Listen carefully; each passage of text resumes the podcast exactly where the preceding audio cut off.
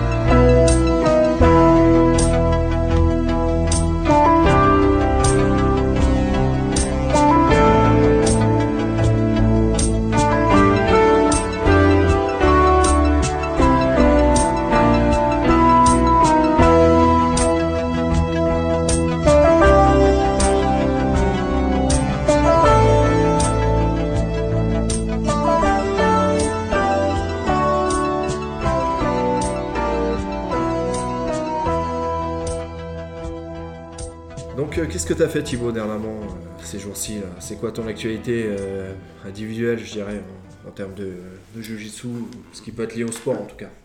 Bah, euh, pas grand chose, la routine, on va dire. Donc, euh, beaucoup d'entraînement, etc.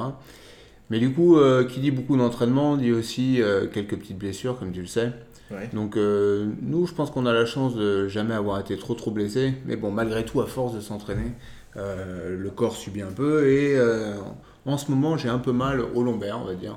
Enfin, en ce moment, c'est pas vraiment en ce moment, c'est sur, sur cette dernière année, j'ai toujours une petite sensation de tension au niveau des lombaires, euh, qui est là un peu en permanence. D'accord, mais que tu t'es fait à l'entraînement ou comment c'est venu en fait? Euh, oui, oui, mais ça s'est pas fait d'un coup, je pense. C'est plus l'usure à force de m'entraîner. Souvent, euh, par exemple, le matin au réveil, je sens euh, euh, que les lombaires sont un peu voilà, tendus. Quoi. Mais c'est jamais au point euh, de m'arrêter euh, durant un combat ou vraiment. Je suis pas vraiment dans la douleur euh, forte. Mais je suis dans. dans- Donc, dans- C'est une gêne en fait, hein, c'est plus, C'est comme ça. c'est ça. une gêne qui est, qui est, on va dire, là en permanence depuis à peu près un an et toujours une, une sensation un peu désagréable. Et du coup, bah, je me suis dit que j'allais essayer de, de traiter le truc si c'était possible plutôt que de, de, de me le traîner et que ça s'empire éventuellement euh, au fur et à mesure des entraînements sur, euh, sur les, les mois, années qui viennent. Du coup, euh, j'en ai parlé un peu à droite à gauche et on m'a conseillé d'aller voir un ostéo. D'accord. Donc, en, en 20 ans de jiu-jitsu, je suis allé voir une fois un kiné et deux, trois fois déjà des ostéos ou assimilés, c'est-à-dire euh. Donc, C'est plutôt rare que tu ailles chez, chez, le, chez le médecin, chez le docteur pour, pour une blessure liée, liée au sport, on va dire. Oui, voilà, j'ai cette chance de, de jamais avoir été trop trop blessé. euh, ça va, au niveau de la santé, ça va. Mais bon, malgré tout, euh, voilà, à force, euh, je pense que c'est pas mal de s'en préoccuper et prévenir plutôt que guérir, quoi. Ouais. Donc, euh, Surtout que, bon, on arrive à un âge, euh, aussi bien toi que moi, Tout à fait. on doit commencer à faire attention là-dessus, surtout toi, en fait. Surtout moi. Donc, donc, euh, j'ai décidé d'aller voir un, un ostéo de manière préventive, on va dire, D'accord. qui m'a été conseillé. Donc, euh, voilà. Euh, Il t'a- Il t'a fait des petits massages ou comment ça s'est passé? Elle m'a fait quelques petits massages. Elle m'a fait, parce que c'était D'accord. une femme, n'est-ce pas? Euh, J'y reviendrai, ça a son importance. Mais bon, c'est- juste pour en revenir au fait d'aller voir un ostéo, c'est quelque chose que j'ai souvent entendu. C'est-à-dire que je disais, Ah, j'ai mal au dos en ce moment, j'ai une petite gêne. Et on me fait, on, on me fait souvent, euh, bah, t'es allé voir un ostéo Non? Comme si c'était quelque chose qui allait un peu de soi, quoi. L'ostéo, euh, Alors moi, euh, non, non, pas spécialement. Ah ouais, bah vas-y, hein, Tu devrais. l'ostéo, ouais, tu devrais. Hmm. Et c'est quelque chose qui, qui m'a souvent été sorti comme, euh, bah c'est logique quoi. Ça peut paraître logique, ouais. Ça peut paraître logique, sauf qu'on va voir qu'en fait, c'est pas logique. C'est pas logique du tout même. Ce qui est logique, en fait, c'est plus d'aller voir un kiné. D'accord. Je vais expliquer pourquoi. On t'a mal aiguillé, donc. Euh, je dirais pas ça parce que euh, ça peut quand même fonctionner sur certaines personnes. D'accord. Donc bon, je vais, je vais sûrement pas me faire d'amis en parlant de cette expérience, hein, mais ça n'est qu'un avis euh, subjectif sur comment j'ai vécu le truc et les, les- les résultats ou le manque de résultats qui en a découlé. Euh, donc, je vais à ce rendez-vous, euh, donc je parle à, à la personne qui est en face, une euh, relativement jeune femme, assez sympathique, euh, à qui j'explique que voilà, je suis professeur de jiu-jitsu, que j'en fais depuis 20 ans, que je combats souvent avec des adversaires euh, euh, plus lourds que moi et que bah, je pense que l'usure fait que je sollicite mes lombaires peut-être pas correctement ou que bah voilà simplement le Mhm. fait de beaucoup combattre Ouais, avec des gens euh, plus lourds plus puissants ça peut avoir une incidence sur ça Ouais. Être euh, logique. Mhm. Ah, surtout que toi, tu as un poids léger, donc euh, tu as tendance euh, à avoir beaucoup de gens qui essayent de jouer sur, le, sur le, le- le- leur poids ou leur physique en tout cas. D'autant plus que tu es ceinture noire, donc souvent tu te retrouves avec des gars moins techniques moins gradés que toi et qui vont essayer de jouer plus sur la force, donc euh, ça peut éventuellement euh, accentuer tes, tes- enfin, le, le risque de blessure en tout cas. Complètement. En plus, euh, j'ai un jeu qui est quand même euh, pas mal basé sur euh, la garde ouverte, euh, garde araignée, des gardes où souvent euh, le, le fait de, de tasser l'adversaire peut, peut être vu comme Oui, une tu travailles de- beaucoup en dessous. ouais. Ouais, je travaille beaucoup en dessous et sur de, sur de la garde ouverte, donc avec des possibilités de me faire, euh, de me faire euh, stacker, de me faire Tasser, euh, ouais. tasser, exactement. Mhm. Et voilà. Donc j'ai essayé d'expliquer ça euh, assez rapidement à la personne en face, à cette euh, Ouais. ostéo. Euh, donc il m'a écouté, qui a pris bonne note de tout ce que je lui ai raconté. Puis ensuite elle a commencé à dérouler son traitement. Donc elle m'a fait me mettre en caleçon, déjà. Elle me, Première chose. La base. Donc elle me fait mettre de dos et elle me demande de me tenir debout et de rester fixe comme ça. D'accord. Donc elle me pousse euh, à droite, à gauche, et en gros, euh, elle me dit, bon, il y a un problème, Euh, vous avez trop de poids sur votre jambe gauche et pas assez sur la droite. D'accord. T'as déséquil- Voilà. t'as un déséquilibre. Un déséquilibre, voilà. Et ça, ça s'en est rendu compte comment, pardon?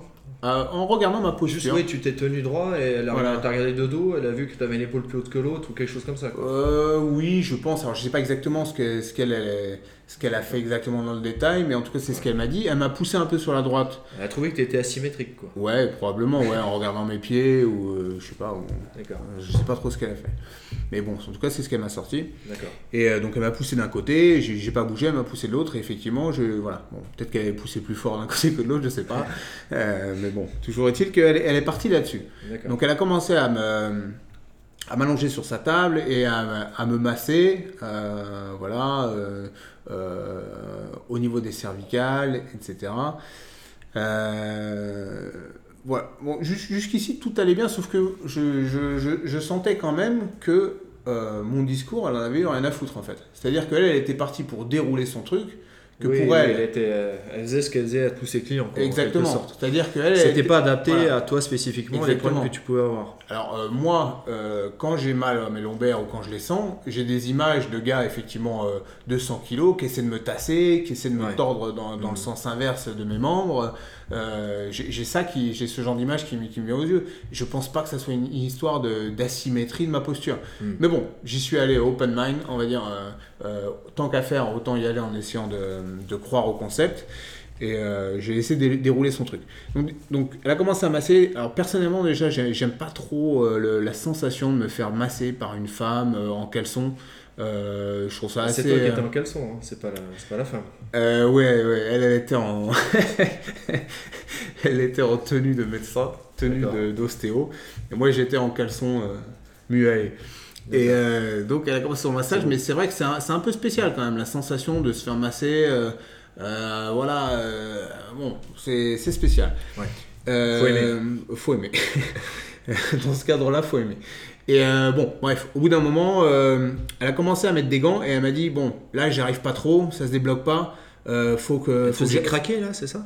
Même pas, c'était pas vraiment. euh, C'était plus euh, remuer quoi. Remuer les pas tissus. détendu ou- Bah euh, si, moi j'étais détendu, mais elle me remuait les tissus à droite à gauche, pas spécialement au lombaire d'ailleurs. C'est-à-dire qu'elle me massait les, les épaules, les, euh, la nuque, etc. Mais bon, pour l'instant, j'ai pas senti que c'était adapté à ton, Non, problème pas du- spécifique Pas du tout, j'avais l'impression que mon problème, elle, s'en- elle s'en tapait en fait. Mais bon, bref, encore une fois, je pense qu'elle était dans le fait de dérouler euh, son Oui, truc. peut-être qu'elle déroulait peut-être expérience enfin. Qu'est-ce qui te fait dire que c'est la pratique, enfin le, le- Bah, c'est la, métier c'est la plutôt que- troisième, c'est la troisième que la je troisième. vois et à chaque fois c'est un peu pareil quoi. Et euh, donc au bout d'un moment elle commence à mettre des gants et elle me dit là j'arrive à rien, il va falloir que, que j'attaque les dents. Et alors là euh, les... dents. Les dents. Oui. Donc elle a mis son, elle a mis son gant et elle, a, et elle a entamé un petit massage des gencives. Et elle a commencé à me masser lentement les gencives. euh, dans l'idée sûrement de, de- de relâcher une tension au niveau des cervicales. J'ai l'impression que c'est ce qu'elle était en train de, de faire. Est-ce qu'elle était payée à l'heure ou à la consultation Euh, je sais même pas pour te dire la vérité. D'accord. Mais je sais qu'elle a été payée 70 euros. D'accord. Euh, Bon, ça va encore, non? Bah, pour ce que ça m'a apporté, non, pour moi, ça va pas. Et donc, elle, elle m'a massé les gencives pendant 10 minutes. euh, et ensuite, euh, elle m'a fait me rasseoir. Elle m'a fait tourner à droite à gauche. Et, euh, Donc elle voilà. t'a fait masser les gencives pour un problème au, au lombaire à la base. hein. Voilà, c'est bien ça le problème. en D'accord. fait. Tu vois. Ok. C'est- Le problème, il est, il est précisément là. Quoi. Et elle me fait constater que j'ai gagné de l'amplitude en regardant à droite à gauche. Mais moi, je n'étais pas venu pour gagner de l'amplitude à droite à gauche, j'étais venu parce que j'ai mal au lombaire. On avait déjà oublié ce que, ce que tu lui avais raconté. Quoi. Ouais, c'est ça, je crois, s'en taper complètement en fait. Et donc euh, voilà, euh, j'ai fait la petite séance et forcément, bah, le soir même, ça n'a absolument rien changé, euh, le lendemain non plus. Bref, ça m'a servi absolument à rien, une fois de plus. Est-ce que tu avais mal aux dents du coup? Non, non, non, ça m'a fait ni, ni du mal ni du bien, ça n'a servi absolument à rien. Ça m'a coûté 70 euros, elle m'a donné un papier pour éventuellement me faire rembourser par la mutuelle, parce que c'est pas remboursé par la sécurité sociale. En plus. Et donc euh, voilà, donc en fait ce qu'il faut savoir c'est que l'ostéopathie c'est euh, la médecine non conventionnelle, euh, Dixit Wikipédia, Euh, ce qui veut dire en gros que on n'a pas prouvé que c'était vraiment plus efficace que le placebo. D'accord. tout simplement. Sauf que ce qui est étonnant quand même, c'est comme je te disais tout à l'heure, c'est que euh, quand je parle de, de problèmes, de douleurs à droite à gauche, en, en France, il y a une espèce de, je sais pas comment c'est ailleurs, mais en France, il y a une espèce de, de- de croyance euh, commune que euh, l'ostéopathie est une solution plus ou moins sérieuse. Bah, quand on a mal quelque part en particulier et quand c'est lié au sport, on a plus le réflexe d'aller chez un kiné ou ostéopathe que chez un mé- médecin généraliste qui lui a plus euh, dans l'inconscient collectif euh, tendance à soigner des rhumes ou des ou des, un, des- un mal de Ouais, gorge ou mais quelque chose là, comme ça. là même, comme ce que tu viens de dire, c'est c'est symptomatique. C'est-à-dire que tu, tu dis un kiné ou un ostéo. Sauf qu'un kiné, un ostéo, bah, en fait, c'est- il y a eu une espèce d'amalgame qui a été fait parce que Ouais. je pense qu'il y a un- il y a une sorte de business et que quand tu marques ostéo, tu vas gagner les clients qui veulent un ostéo. Ouais. Mais en fait, c'est- ça n'a rien à voir. C'est-à-dire que kiné, c'est quelque chose qui est reconnu, euh, qui est remboursé par la sécurité sociale, euh, qui est de la vraie médecine prouvée scientifiquement, tandis que ostéo, c'est non conventionnel. Ouais, C'est euh, c'est du placebo. Ou en tout cas, c'est c'est pas forcément mieux que du placebo. D'accord. Juste pour la petite histoire, ça a été créé par un, un médecin américain il y a en fin du 19e siècle Ouais. euh, qui prétendait guérir euh, un petit peu tout type de maladie grâce à des massages. Voilà. D'accord. Donc euh, ça, a, ça a fait son petit bonhomme de chemin et le, le concept a, a- a bien fonctionné.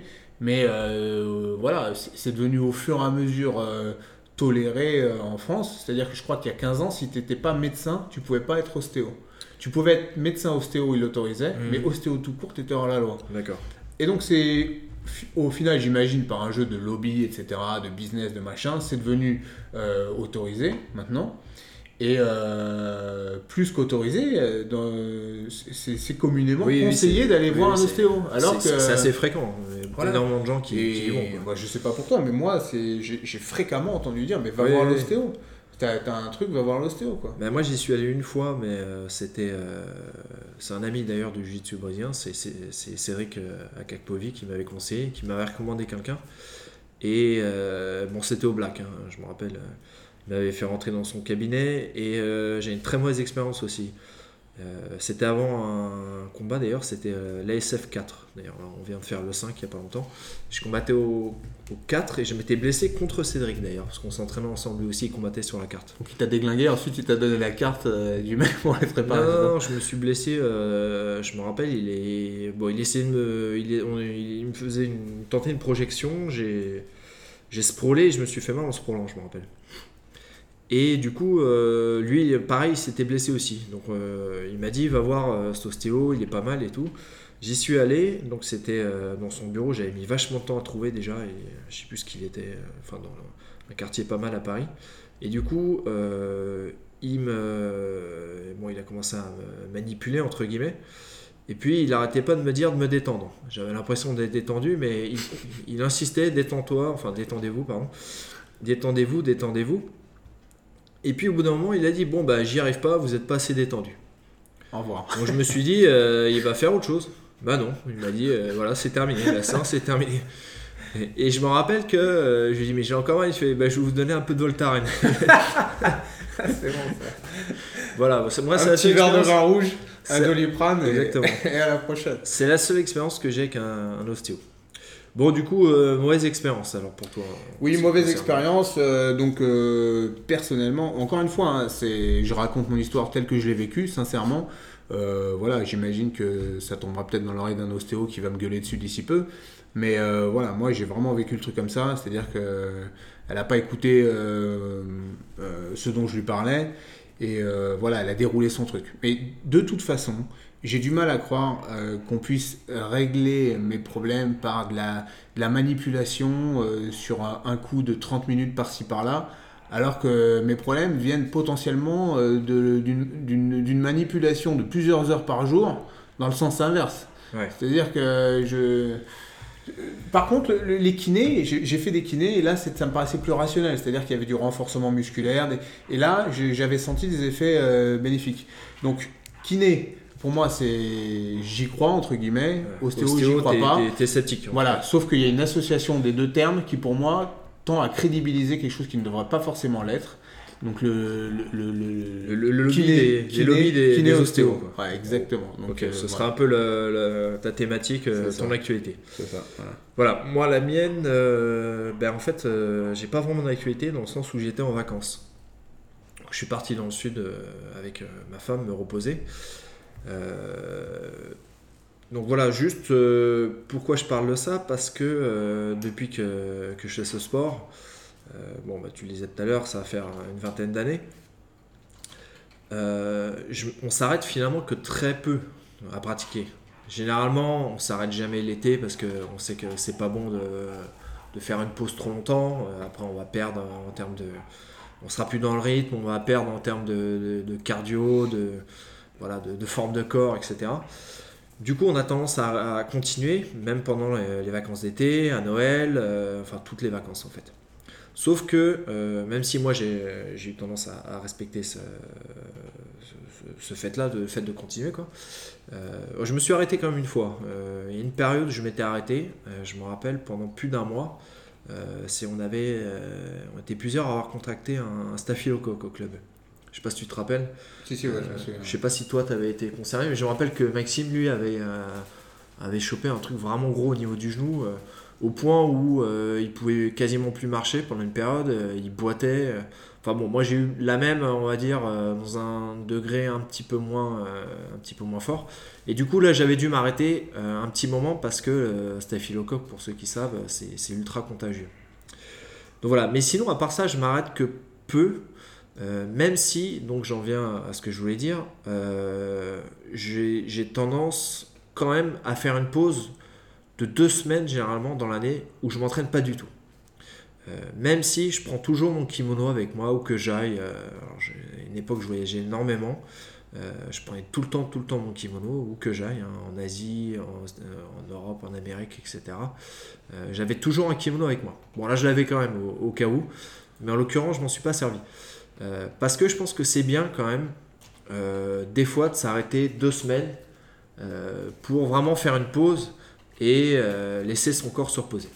C'est assez paradoxal ce que je veux dire parce que j'ai remarqué que des fois, en s'arrêtant, bah, finalement, c'est là où je découvre que j'ai mal quelque part. On pourrait se dire que c'est le contraire, c'est en pratiquant qu'on se découvre des blessures, mais généralement, moi en tout cas, ce qui me concerne, je sais pas si pour toi c'est le cas, si, si, tu vas me le dire, mais moi je, je, découvre que j'ai mal lorsque je m'arrête. Bon, mais là, c'est pas le cas non plus. Je, je, m'égare un peu, mais c'est pas ce que je veux aborder non plus. Euh, j'en viens au fait que euh, j'ai arrêté de pratiquer le jiu-jitsu brésilien pendant deux semaines en tout cas. Par contre, je faisais toujours, toujours du sport, enfin une forme de sport, parce que certains vont pas considérer que c'est du sport. Euh, je me suis mis dernièrement à la souplesse. Alors juste, excuse-moi de te couper, ça veut dire que là, cet été, tu ne feras pas ta pause annuelle de deux semaines? Non, mais je l'ai faite là. Je l'ai faite là. Généralement, le... Donc là, juillet-août, tu tu t'arrêteras pas un jour. Non, je m'arrêterai pas. Euh, les années précédentes, souvent, je la faisais quand je partais en Chine parce que bon, j'y étais plus ou moins contraint en fait. Parce que la ville où je vais en Chine, euh, j'arrive pas à trouver des clubs. Donc, euh, je suis contraint en fait de pas m'arrêter. Bon, je fais des pompes, je fais deux trois petits trucs pour me maintenir, mais voilà, je m'entraîne pas. En tout cas, j'ai toujours mon kimono avec moi. Bon, j'ai réussi à m'entraîner à Pékin la dernière fois. Tu fais des pompes en kimono ou Voilà, ouais. les tractions avec le kimono. Enfin, bon j'essaie de, de, garder les grippes, etc. Donc euh, là, je, disais, j'ai quand même fait un peu de sport, euh, dans le sens où j'ai fait de la souplesse. Pourquoi j'ai fait de la souplesse? Je suis retombé il n'y a pas très longtemps sur des, photos de moi lorsque j'avais une dizaine d'années, euh, des photos en vacances dans le sud, au même endroit où je suis parti d'ailleurs. Et à cette époque-là, je faisais de la gymnastique. Et je me rappelle que euh, j'en avais, j'avais souffert pour y arriver. J'avais un prof qui était assez dur. De toute façon, dans ce sport, euh, pour être bon, il faut un prof dur. Et euh, assez rapidement, j'avais été capable de faire le grand écart. Le grand écart, le, mouvement fétiche de, Jean-Claude Van Damme, pour ceux qui ne voient pas ce que c'est. Et du coup, voilà. Et du coup, je faisais même le grand écart facial, plus précis. Grand écart plus les, les, bras en avant et le corps complètement collé, collé au sol. D'accord. Je crois que toi, tu étais pas loin aussi, en tout cas. Hmm, on, était plusieurs à faire de la gym. Je crois même que Maxime a fait de, la gym. Enfin, il a fait du, il a fait du BBJ. Mais et là, en plus, c'est pas une blague. Euh, du coup, euh, je me suis dit qu'il fallait que j'arrive à le refaire. Sauf que à l'époque, j'avais 10 ans et aujourd'hui, j'en ai pas loin de 40. Du coup, la souplesse, c'est quelque chose euh, qui devient très très dur avec l'âge. C'est pas quelque chose qu'on a, qu'on arrive aussi facilement à faire. Euh, à, gagner en tout cas que, que lorsqu'on est jeune. C'est assez logique, donc je pas... Il y aura sûrement des, des personnes à viser qui, qui, sauront mieux pour moi la raison. Euh, c'est physiologique, hein, de toute façon. On se dit avec l'âge. Mais euh, en, tout état de cause, ça devient beaucoup plus dur d'arriver à, à, être souple à cet âge-là. Malgré tout, j'avais quand même super envie de, revenir à un niveau de souplesse et puis je me suis dit que, euh, j'en reviens toujours à l'âge, mais quand euh, on approche la quarantaine, euh, c'est peut-être important aussi d'être souple pour éviter les blessures, pour, tu le disais tout à l'heure, mais nous on travaille beaucoup en dessous, on, fait beaucoup de garde, toi, moi, Maxime également. même si on essaie de varier notre jeu, notre base c'est quand même la garde. Et ben, voilà, en faisant de la garde, tu as intérêt à être souple quand tu as un mec qui, te tasse, quand tu as quelqu'un qui essaie de euh, t'attraper la jambe, de la décaler, c'est toujours important d'être assez souple. Du coup, ben, je me suis remis à la souplesse et c'est vraiment dur, ça fait mal. Euh, je sais pas si euh, parmi ceux qui nous écoutent, s'il y en a, je sais pas s'il y en a parmi vous qui font la souplesse, euh, bon tout dépendra de votre âge, mais euh, c'est quand même quelque chose où on se fait mal. Alors j'ai beaucoup moins mal parce que maintenant ça fait euh, voilà, ça fait quasiment une semaine que je suis rentré, donc ça fait euh, un peu plus de, on va dire un mois que j'en fais. Et j'ai quand même moins mal sur les dernières séances que, que les premières. Mais c'est quelque chose, en tout cas, tu es obligé de te faire mal. même la muscu, j'en ai fait pas mal à un certain moment. Euh, la muscu, as, vite, euh, tu retrouves vite des sensations, tu arrives à faire des cours, bon, tu dois t'arracher, hein, évidemment, mais tu arrives à faire des, séances pardon, où euh, tu prends quand même pas mal de plaisir. En souplesse, lorsque tu forces, tu souffres.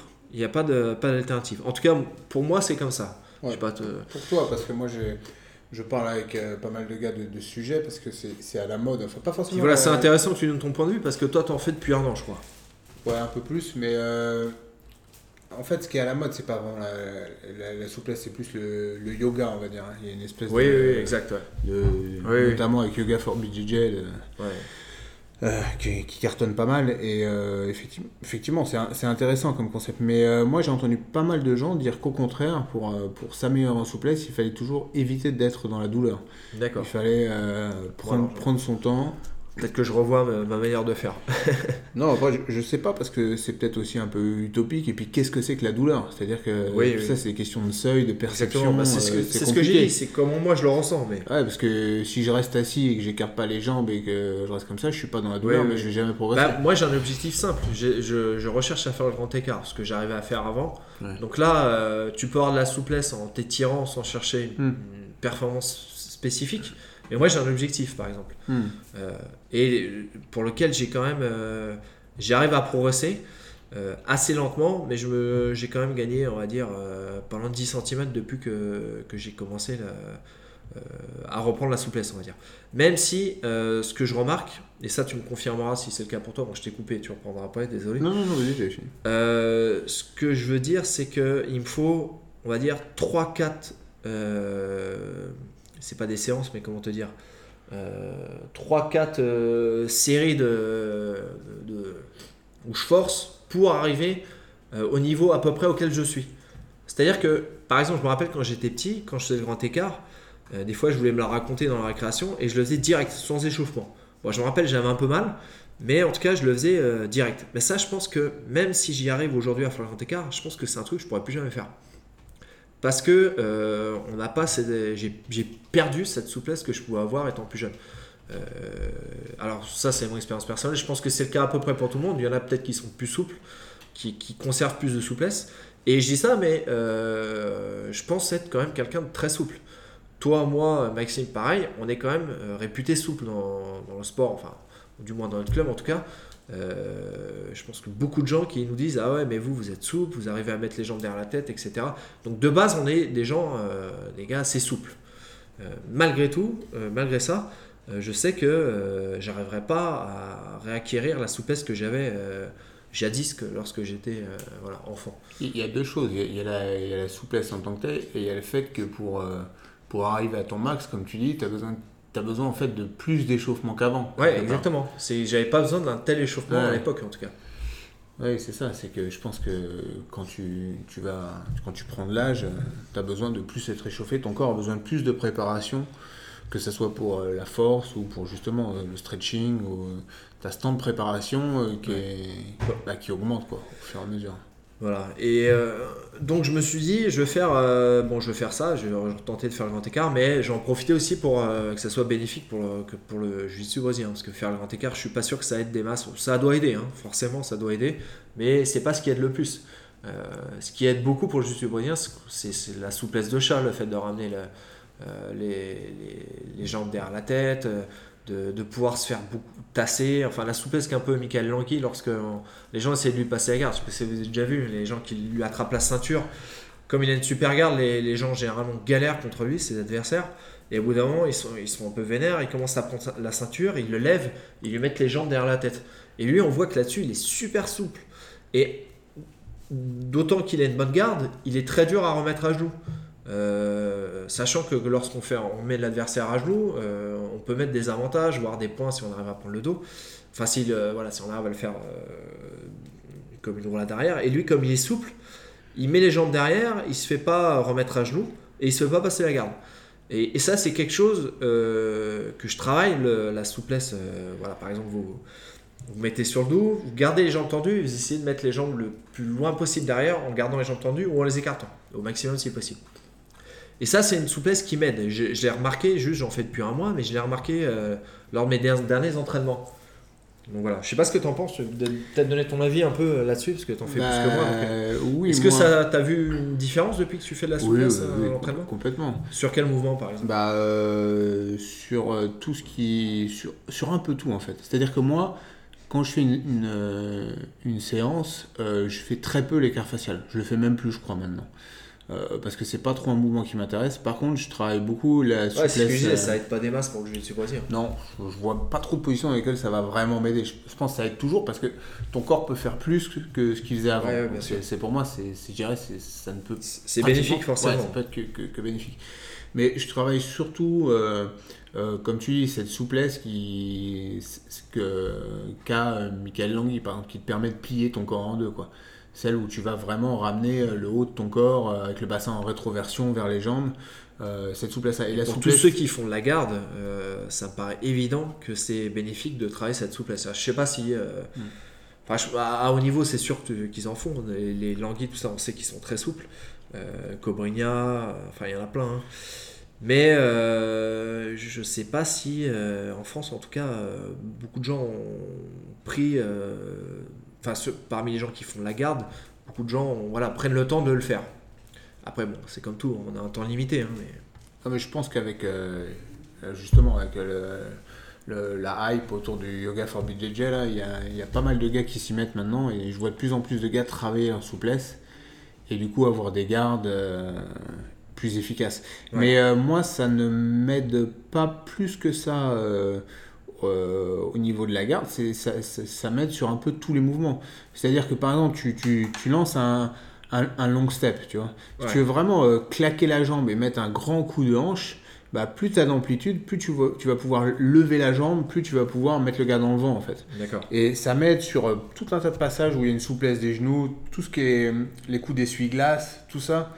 Ça, ça permet de surprendre l'adversaire et de l'accélérer et de, de, de le dépasser. Donc c'est, je pense que c'est bénéfique des défenses de X-guard, sur Ouais. la X-guard, toutes ces positions où voilà, ton, ton corps il est un peu sollicité euh, en souplesse. Bah, du coup, tu es, beaucoup plus stable, beaucoup, plus, euh, beaucoup moins en panique et du coup, tu peux te permettre d'être beaucoup plus offensif, etc. etc. Ouais. Donc, euh, Parmi les trucs qu'on voit beaucoup, on voit beaucoup de, de gars en jiu-jitsu brésilien, parmi les, les- les gars qui font de la souplesse, euh, tu vois, t'es es assis, t'as les jambes tendues et tu viens, genre, en essayant de garder le dos droit au maximum, mettre le, le- la tête entre les genoux. ouais, voilà, vois, ça, ça- C'est- ça- c'est typiquement le truc. ça, c'est un truc que je travaille beaucoup. Ouais, ouais. Ou bien je me mets en tailleur et euh, bon ça faut que j'ai quelqu'un qui m'aide. Alors là, je- je- en vacances je saoulais mon père euh, pour qu'il vienne dessus parce que voilà il est assez lourd donc euh, c'est bien ça permet de bien, de bien s'a- s'assouplir. Et euh, bah voilà, t'es en tailleur, tu t'attrapes les, euh, les pieds, tu ramènes les talons le plus près possible des fesses et t'as quelqu'un qui te pousse sur les genoux. Lui carrément il me montait sur les genoux. Comme j'y arrive bien, ça c'est quelque chose que j'avais pas trop perdu, euh, que je fais assez bien, j'arrive à mettre les deux genoux au sol en, en gardant ça. Et ça, bon, ça peut t'aider dans les contrôles, euh, le fait d'être plus bas, euh, voilà. Donc voilà, bah, la, souplesse, c'est quelque chose, je pense, c'est quelque chose qu'il va falloir travailler, continuer. Voilà, n'hésitez pas à vous assouplir, assouplissez-vous.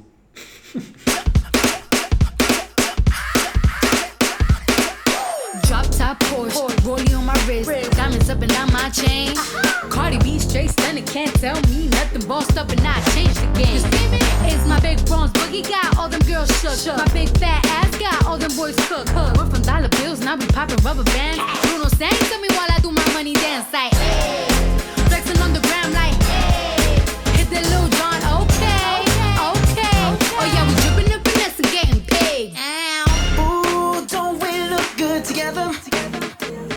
There's a reason why they watch all night long. Woo!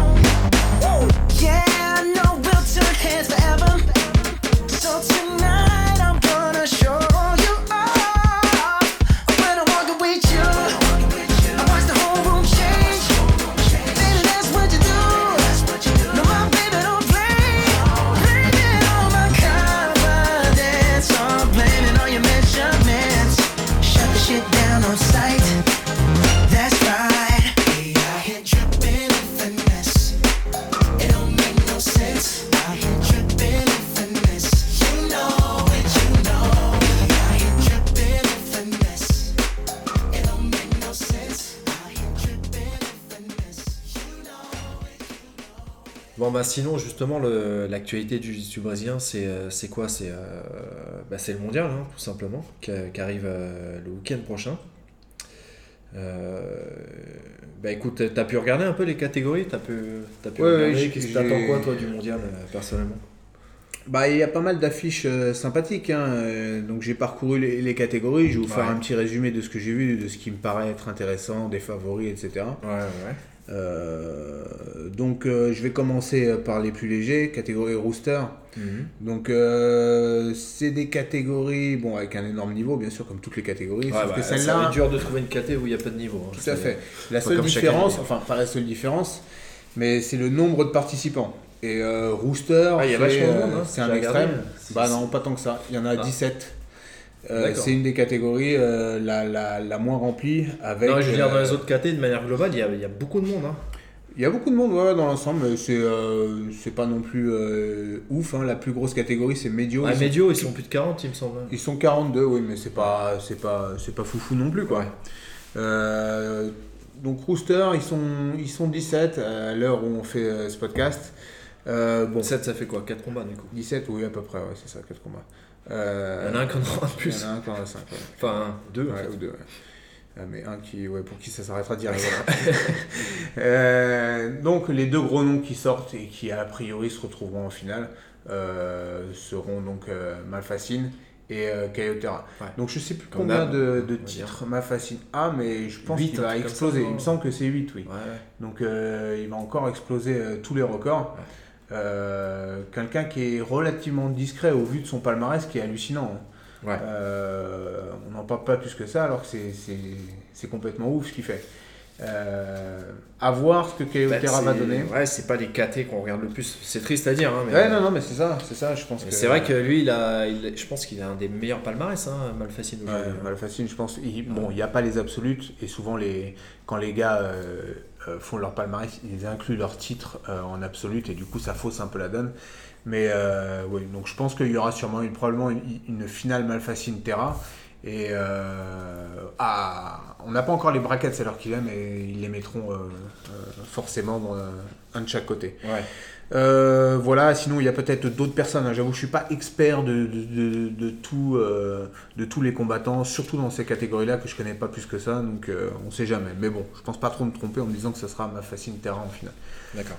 Euh, Light Feather, donc là encore une fois, si, si ça se reproduit comme l'année dernière, ça sera sûrement du Harry Farias, Moussou Messi en face. Ouais. Donc Moussou Messi qui est complètement hallucinant, mais Harry Farias très très fort aussi, qui a fait un gros combat récemment à la CB, euh, euh, la nouvelle fédération là, gérée par euh, euh, les Tchétchènes, qui, qui fait vraiment du bon boulot avec euh, des vidéos YouTube euh, intégrales en direct gratuites. Puis l'année dernière, il a, fait, il a fait un truc pas mal, Harry Farias. Il, il revenait depuis. euh, Ça faisait un moment qu'il n'avait pas fait de. Ouais, mais il a fait deuxième. mais- ouais, il a fait deuxième et bon, il s'est un peu énervé. Contre Moussou Messi. Il ouais. s'est un peu énervé parce Oui. que euh, c'est pas le jeu qu'il aime faire lui. euh. Oui, c'est ce qu'il disait, qu'en face ça jouait les avantages et tout, mais euh, je crois, je crois pas que c'était vraiment euh, aux avantages que Mouzou Messi essayait de régler le truc. hein. Il me semble même qu'il a vu une clé de cheville dans l'axe qui était assez violente, sachant Ouais, avait l'air de euh, faire mal. Il a des clés de cheville euh, très très très dangereuses, Mouzou Messi. hein. Euh, donc voilà, après il y a Yago aussi qui sera là, euh, qui, est, qui est vraiment fort, mais je pense que ça sera sûrement Harry Farias Moussou Messi. Ensuite, euh, Fizer, là, c'est une catégorie très intéressante. Pourquoi? Parce qu'il n'y aura pas Cobrinha. Donc euh, ça laisse la porte ouverte. ni Mendes. Ni Mendes du coup. Ouais. Euh, donc là, c'est ouvert. Donc euh, il y a différents noms qui, qui, qui, qui sortent. Donc le, le numéro 2, euh, Léo Sajiro Cascar, le numéro 2 de l'année dernière qui recombattra là. Ouais. Marcio André. Marcio André, très très très très très fort. Gianni Grippo aussi, donc euh, l'américain qui, qui a bien bien progressé. Euh, Jamie Hill, donc de Lloyd Irvine, qui avait Ouais, perdu. L'année euh, dernière, il avait fait ouais, su- super bien combattu contre Cobrina. hein. Ça, Ouais. c'était limite d'ailleurs. hein. Ouais. Beaucoup de gens qui disaient qu'il avait gagné. hein. Exactement. Donc euh, lui, gros potentiel. Donc, Il y euh, a AJ aussi, hein, il me semble. oui, AJ, ouais, qui est descendu, ouais, qui. Mine de rien, il a fait deuxième à, à Abu Dhabi. Hein. euh. Ouais, ouais. AJ, il, ouais, est fort. pas à prendre Mais non bon, plus trop à la légère. Bah, il, est- ouais. il a 5 ans en dessous, mais bon. C'est un cran en dessous. C'est comme euh, Doderlin, euh, Isaac, euh, qui a fait un bon Ouais. combat aussi également sur euh, un des derniers ACB en battant euh, euh, euh, Augusto Mendes. Euh, Bah, ils peuvent euh, faire un podium, hein, tout- toutes ces Ouais, personnes. tout, tout, tout, tout cela, c'est des, c'est des, des, des chances, euh, des chances de podium potentielles. Bon, je sais pas après qui gagnera. Euh, Peut-être Marcio André, bien que j'avoue que. Il a été assez décevant cette Ouais, année, je trouve. c'est hein. ça. C'est-à-dire qu'il était parti en flèche. Euh, il avait réussi à passer la garde de Cobrinha. Bon, Cobrinha avait un énorme bandage sur l'œil. hein, était, euh, Ouais, il avait l'air euh, un peu diminué. hein. ouais. Puis à la fin, à la fin bon. du combat, Cobrina revenait bien, il me semble. Mais toujours est-il que voilà, c'est quelqu'un qui a des passages de garde euh, de ouf. Donc, euh, Il a vraiment un super jeu, mais on attend de lui encore qu'il euh, arrive à vraiment concrétiser le, enfin, le niveau qu'on estime qu'il a. Quoi. oui. Parce qu'il n'arrive pas non plus. euh, il, il fait souvent des, des contre-performances, surtout quand il combat au Berkut. Là, on voit souvent qu'il a Ouais. du mal. hein. Bon, après, c'est un système de règles un peu différent. Enfin, de, en oui, cas, de puis euh, il combat souvent dans une catégorie qui n'est pas la sienne. C'est-à-dire qu'il Ouais, ouais, ouais. il a perdu contre les prix, il a perdu contre euh, Langui. Euh, tout ça, c'est des, des levées naturels, des lights. Lui, euh, Il n'a pas le même physique, euh, pour l'avoir vu torse nu, entre guillemets. Ouais. Il n'a pas le même physique que les autres. hein. Non, On non, dirait que... il, a, il a pas un physique de, de light, c'est un feezer. Mais il combat souvent en light, bon c'est une stratégie, donc à voir. Moi il m'a pas super impressionné contre Langui, j'étais curieux de voir ce combat-là à la CB là, et euh, bon, euh, bon Langui a vraiment assuré, parce que Langui c'est pareil, Langui j'en reparlerai tout à l'heure, mais il est plus euh, dans, sa, dans son époque vraiment où il est en Ah non, il a, quoi, il a- ultra il a plus de domination. 30 ans, Langui, maintenant. hein. Il a plus de 30 ans, puis surtout il était champion du monde en c'est quoi 2009, 2010, Ouais, c'est ça, ces années-là où là ouais. il était imbattable. Il est plus vraiment dans ces phases-là. Ouais, il était resté deux ans sans perdre, sans se prendre deux points, je crois. Ouais. Ouais, il, a- il avait une vraiment une super période euh, à Ouais. cette époque-là.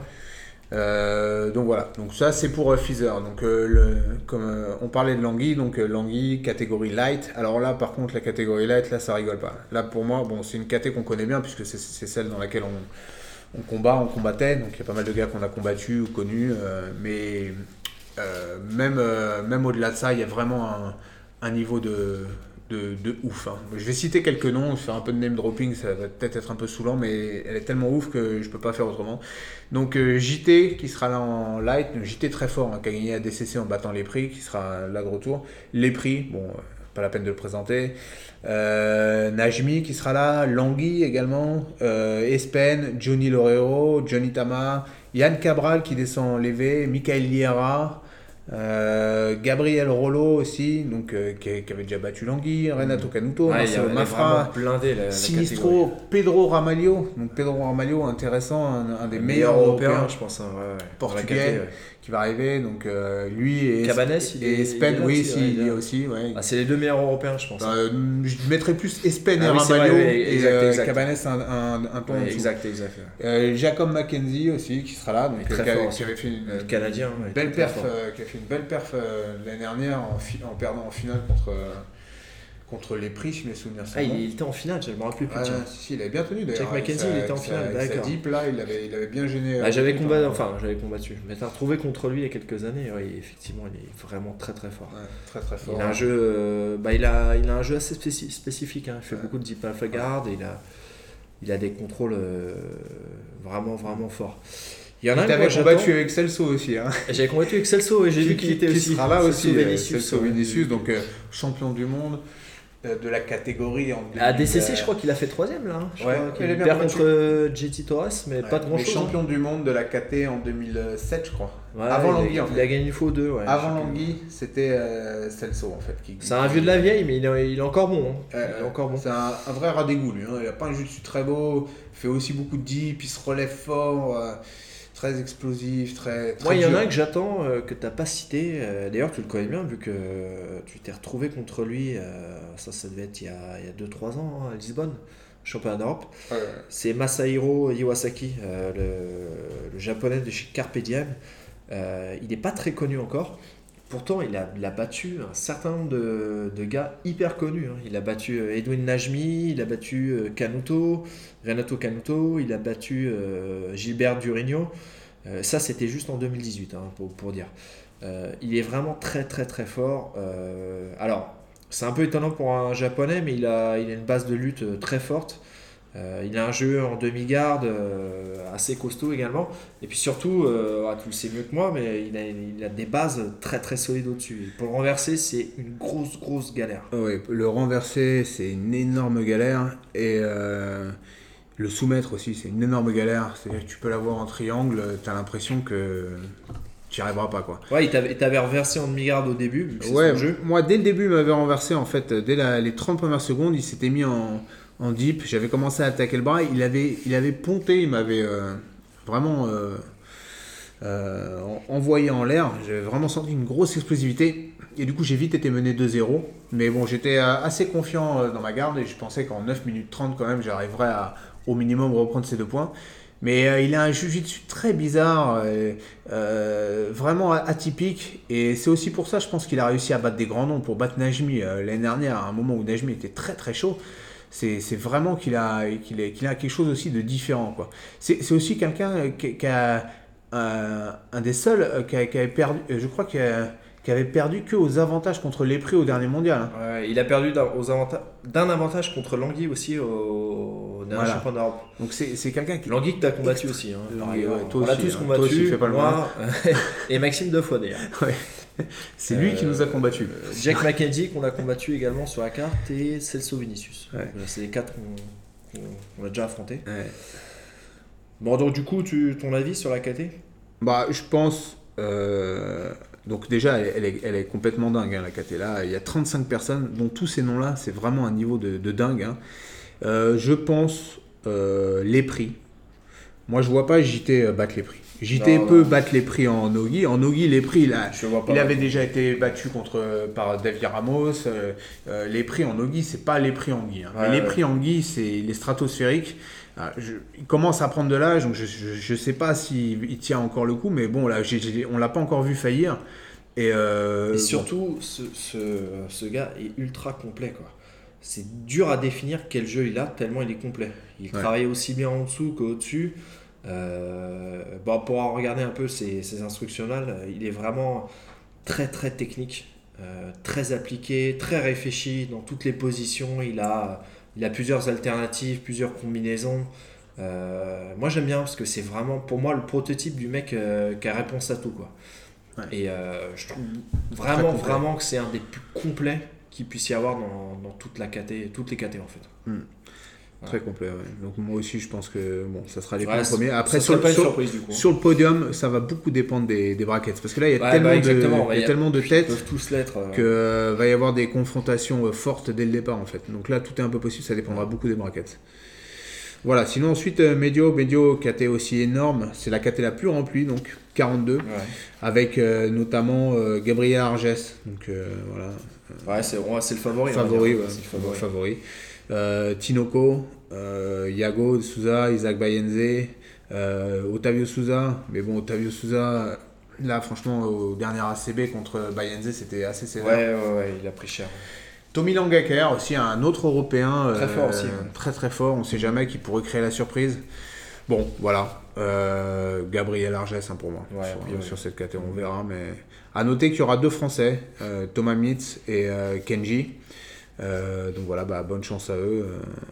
Euh, voilà. Euh, je pense que c'est les deux seuls Français euh, que j'ai vus hein, dans, euh, sur la liste de, de ceux Sachant qui qu'ils sont inscrits. qualifiés, donc c'est quand même pas mal. euh, C'est pas comme les années. euh, Enfin, là, ça, ça fait déjà deux ans, il me semble. Mais auparavant, euh, c'était ouvert entre guillemets à tout le monde, enfin tous ceux qui sont licenciés et IBJF. Donc euh, Voilà. là, c'est des, des vraies qualifications. euh, donc euh, voilà, bonne chance les gars. Euh, Meo Pesado, donc euh, Rodson Mateus, donc euh, très très très fort. Euh, Ouais, le, lui, il est, il est assez. euh, on l'a découvert assez récemment. Euh, mais effectivement, il avait battu ACB d'ailleurs, Brolio Estima. Il a un jeu assez classique, hein, il fait pas de- des trucs de dingue. je sais qu'il a un très bon juji à la volée. Ouais, il est très agressif. Il en a mis plein. Ouais. Il, est, il paraît calme comme ça, mais il peut d'un coup. pour l'instant, il a. ben là, il vient de gagner le- les Brasileiros, je crois. hein. Oui, Mais bon, euh, au championnat d'Europe, il a perdu le premier tour, il me semble. Voilà, il n'est pas encore, euh, on va dire qu'il est pas, il est encore très jeune. hein. Je crois que c'est un élève à Caillotera, il me semble. ouais, très jeune. Très jeune. Il est très très jeune, mais je pense que lui, à mon avis, il a un énorme potentiel. Euh, Ah oui, dans lui, sa euh. manière de combattre, dans sa manière de. Bah, il m'avait impressionné hein, contre Broleo, il, Ouais, il paraissait Quand infatigable. il accélère, Ouais. il est impressionnant. Ouais. Moi, je pense que lui, ce sera peut-être pas cette année, mais Hmm. on va bientôt en entendre parler. bon, peut-être je me trompe, hein, mais je, je, je mise quand même pas mal sur lui. Moi, je verrais bien une finale lui contre euh, Lucas Barbosa, donc de Atos San. Diego. Bah, il a perdu contre lui d'ailleurs il n'y a pas très longtemps. Ouais, ouais, Euh, parce que lui Sylvain, aussi, un gars du club, euh, m'avait montré ça. Euh, il avait perdu 2-0. Donc euh, les deux là sont vraiment vraiment très chauds. Euh, à noter la présence de DJ Jackson, euh, Charles Negromonte, très fort aussi. Alors lui, euh, j'ai un ami, euh, Julien, euh, je- pardon Julien, euh, euh, excusez-moi, Euh, Marc, mon ami Marc, euh, ceinture noire de Gracie Barra, qui s'est beaucoup entraîné avec lui, qui a pris pas mal de cours particuliers, il m'en parlait depuis des années. Euh, et là, on a commencé à le voir récemment. Là. Il, a eu le- il a eu quelques bons résultats là, dernièrement. Il a battu André Galvao il n'y a pas très longtemps, Jamie Canuto. Il est vraiment très très très fort.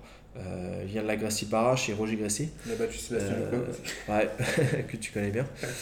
Euh, c'est quelqu'un qui n'est pas encore très connu, mais qui, à mon avis, pareil, euh, pourrait euh, en quelque temps faire mal. Super fort effectivement. Et Ils sont 25 dans la KT1, c'est ça? 25 ouais. Et euh, également Murilo Santana, donc euh, lui aussi qui commence à être bien âgé maintenant. Je pense qu'il doit approcher de la quarantaine. Qui est réputé très très fort, euh, du moins tous En les club. gens qui ont, qui ont eu l'occasion de s'entraîner avec lui en club disent vraiment qu'il est très très très fort. Après en compète, on l'a... Il est très fort quand même, mais euh, voilà, il n'a jamais fait des trucs euh, de dingue dingue non plus. Mais apparemment, c'est quelqu'un qui est vraiment très très bon euh, à l'entraînement en tout cas. Donc ensuite, catégorie pesado. Alors là, catégorie pesado, pour l'instant ils sont 20. La question, la grosse question, c'est est-ce que Kinan va enfin réussir à avoir son premier titre mondial en noir Sachant que là, il est sur une très très bonne lancée. En face, il va y avoir Preguissa, Felipe Pena, ok euh, qui avait gagné, je crois, l'année dernière, Ouais, qui avait ouais, été, euh, dont le titre avait été retiré pour do- do- dopage, il me semble. Ouais. Euh, alors, je sais plus si le titre avait été retiré ou pas, mais en tout cas, il avait été inquiété sur les histoires de dopage. Donc Ouais, voilà. c'est quand même le favori, hein, Pena, à mon avis. Enfin, bah là, là, je sais pas. Là, après, entre Pena et Kinan, je sais pas parce que Kinan, Kinan est- a fait une année de dingue. hein. Je crois Ouais, que, ouais, c'est vrai. Vraiment, il a- bon, il a- ouais, Pena aussi. Hein. Il a gagné, euh, je sais pas c'était quand d'ailleurs, DCC, c'était 2017 peut-être. ouais, Enfin, il gagne euh, KT absolute, il me semble. ouais, ouais, il est bon, vraiment très très fort aussi. Ouais, ouais, mais enfin, on sait qu'en kimono, il est. Kinan, euh, à l'Europe, il était extraordinaire. Quoi. Il y a Tim Spriggs aussi, dont t'as pas parlé, qui euh, bah, d'ailleurs il s'est entraîné avec euh, Keenan lorsqu'ils étaient tous les deux chez Lloyd Irvine. Lui, il est resté encore. Mine de rien, euh, bon, il a un jeu assez physique, mais il est quand même, il peut quand même faire des trucs. hein. Il a déjà battu Keenan d'ailleurs. Bah, pas la dernière fois en tout cas. hein. Pas la dernière fois, non. la dernière fois, il a bien perdu. mais- Mais euh, oui, oui, tout est possible. Voilà, et voilà, il n'est pas non plus à exclure totalement. Il sera peut-être sur le Il y a podium. un ton en dessous quand même, j'ai un. Ouais, Mais sur le podium, effectivement, c'est possible. Sinon, Patrick Gaudio aussi, très puissant Ouais, aussi, Qui, pour- qui peut être dangereux. Adam, Adam Varditsky, Ouais, qui est très fort aussi. Hein. un des meilleurs européens aussi. Bon, euh, Keenan euh, l'a bien battu aussi euh, au championnat Ouais, d'Europe, il me semble. C'était étonnant de, de le voir le dominer à ce point-là. Je. Je pensais Enfin que bon, allait être au-dessus, mais à ce point-là, je l'aurais pas dit quand même. Et Shanji aussi Ribeiro qui sera là. Donc, Ça euh, fait plaisir, parce que lui, il est là depuis ouais. très longtemps. euh, Ouais. Il a gagné encore il y a deux ans, je crois. ah, Je sais plus, ouais. Il a gagné le mondial hein, ré- récemment, hein, il me semble, euh, il y a deux ou trois ans. Oui, mais euh. c'était dans une KT qui était. euh, Ouais, ouais, mais enfin quand même. ça- Ouais, non, c'est vraiment un ancien. Le, Ah oui, lui, le c'est mec, vraiment hein. un ancien. Il doit avoir Ouais. 37-38 ans. hein. Ouais, effectivement. Ensuite, Super Pesado. Donc euh, là, ça va être le clash Hubert potentiel. Santos, ouais. Bah, Hubert Santos, euh, je crois pas qu'il fasse le mondial en fait. Ah bon? Il n'est pas sur la liste là encore. non, il est ça pas sur la Ouais. liste. euh, je crois pas qu'il le fasse. hein. Je sais pas, Hubert Santos, il a fait une année en Dancy. je crois que enfin, son cerveau est en Dancy hein, parce que Ouais, est les- bizarre. Il y a un truc qui va pas, qui cloche un peu chez lui. Euh, Qu'est-ce qu'il a Il a gagné récemment un truc d'ailleurs. Bah, je crois qu'il a gagné son dernier C'est quoi à Abu Dhabi CB. Il a gagné à Abu Dhabi, non C'est ça Non, il a Non, quand à je dis Abu Dhabi, je parle de, pas de. Ah oui, oui, Abu hein. Dhabi euh, Pro. Ouais, Ouais, voilà, World Pro. Ouais, ouais, ouais. Oui, voilà, il avait gagné Abu Dhabi World Pro, mais il avait perdu justement contre Adam aussi, je crois. Ouais, ouais, Ah, ça, c'est ça c'est bien. Ouais, bah, ouais. Il gagnait, je crois, le premier round. Mais... Il perd à Lisbonne contre Tommy Langaker. Ouais, il est très inconsistant. Ouais, En absolu, refuse de se présenter à sa KT le lendemain. Ouais, le- bah, Enfin, il, ouais, est, déjà, il, a un- il est particulier, il a un caractère, euh, ce personnage. Ouais, non, il est un peu, un peu bizarre. Euh, donc, euh, potentiellement, la revanche, Leandrolo Meregali. euh, et puis en joker, euh, Gutenberg et Mohamed Ali qui seront là. Donc, euh, à voir ce que, ce que ça donne. Euh, Leandrolo Meregali, ça va être très intéressant. Moi, je pense pas que Meregali va refaire ce qu'il a fait. Parce que je pense qu'il a réussi à le battre l'année dernière. mais Leandrolo était exténué. Il avait fait des combats titanesques juste, juste avant. Donc, je, je, je pense que. Je, moi, personnellement, je vois pas Meregali le, le rebattre. Mais bon, tout est possible. Hein. Meregali a été très, très euh, dominateur euh, au Brazilian National. Donc, euh, Ouais, c'est impressionnant ce qu'il a fait. c'est hein. c'est la seule compétition qu'il a ouais, fait. ça faisait un moment qu'il est- il était blessé. non La seule compila- euh, compétition qu'il ait faite cette année, donc il est revenu en force, voilà. Ouais. Mais bon, on verra ce que ça donne. Une affiche très intéressante. Ensuite, euh, Ultra Pesado, donc euh, Là, ouais, euh, ouais. là, je pense qu'à part Il Boucher-Chat, n'y je- a même pas sujet. Je vois pas. A priori. Et puis voilà, après, bon, bah, il y aura l'absolute, hein, on verra, tout est possible là, là, avec tout ce qu'on a cité, Catégorie euh, fille, désolé, mais moi je je suis pas. Ouais, moi non plus, je m'y connais pas assez, euh, donc je, je préfère pas dire. Bon, désolé, hein, Ouais. certains vont S'il y a penser une que. fille qui nous écoute, euh, Voilà, désolé. désolé, désolé. voilà. Voilà, donc ça c'est l'actualité numéro 1. Donc, Ok. moment. Bon, bah écoute, euh, bah, on, était, on était un peu obligé de parler du mondial, hein, même si nous, euh, on en fait depuis très longtemps. Euh, moi, j'ai jamais regardé à, à mort non plus le mondial. Je sais qu'il y en a qui regardent tous les combats, qui connaissent tous les combattants, qui regardent même les ceintures marron, les ceintures violettes, etc. Euh, c'est vrai que moi, j'ai tendance à m'emmerder souvent hein, quand je regarde. bah, ça fait des années, quand quand il y a le mondial ou à DCC, je regarde. hein. Mais euh, souvent, à DCC, j'ai des souvenirs de me coucher à 4h du matin, de regarder pendant deux jours non-stop. Et au final, on passe beaucoup de temps à se faire chier quand même. hein. Je sais pas ce que t'en ouais, penses. Non, mais pareil, hein, Ouais. j'aime bien regarder les combats en accéléré, voir dès qu'il y a des points. Et le pire, c'est que souvent les finales se jouent à pas grand chose. Bon, c'est sûr que s'il y a un, un Leandrolo Meregali, par exemple, euh, là j'aimerais, j'aimerais regarder. Mais de là, prendre un abonnement Flow Grappling, parce que c'est ce sur quoi ça sera diffusé, hein, Mm. Flow Grappling, euh, je sais pas encore. Mais bon, il est, il est possible que je craque quand même. Pour Ouais, ouais, mais je- un petit mois j'incite chez quand Flow même tout le monde, tous les passionnés, je vous incite quand même à regarder.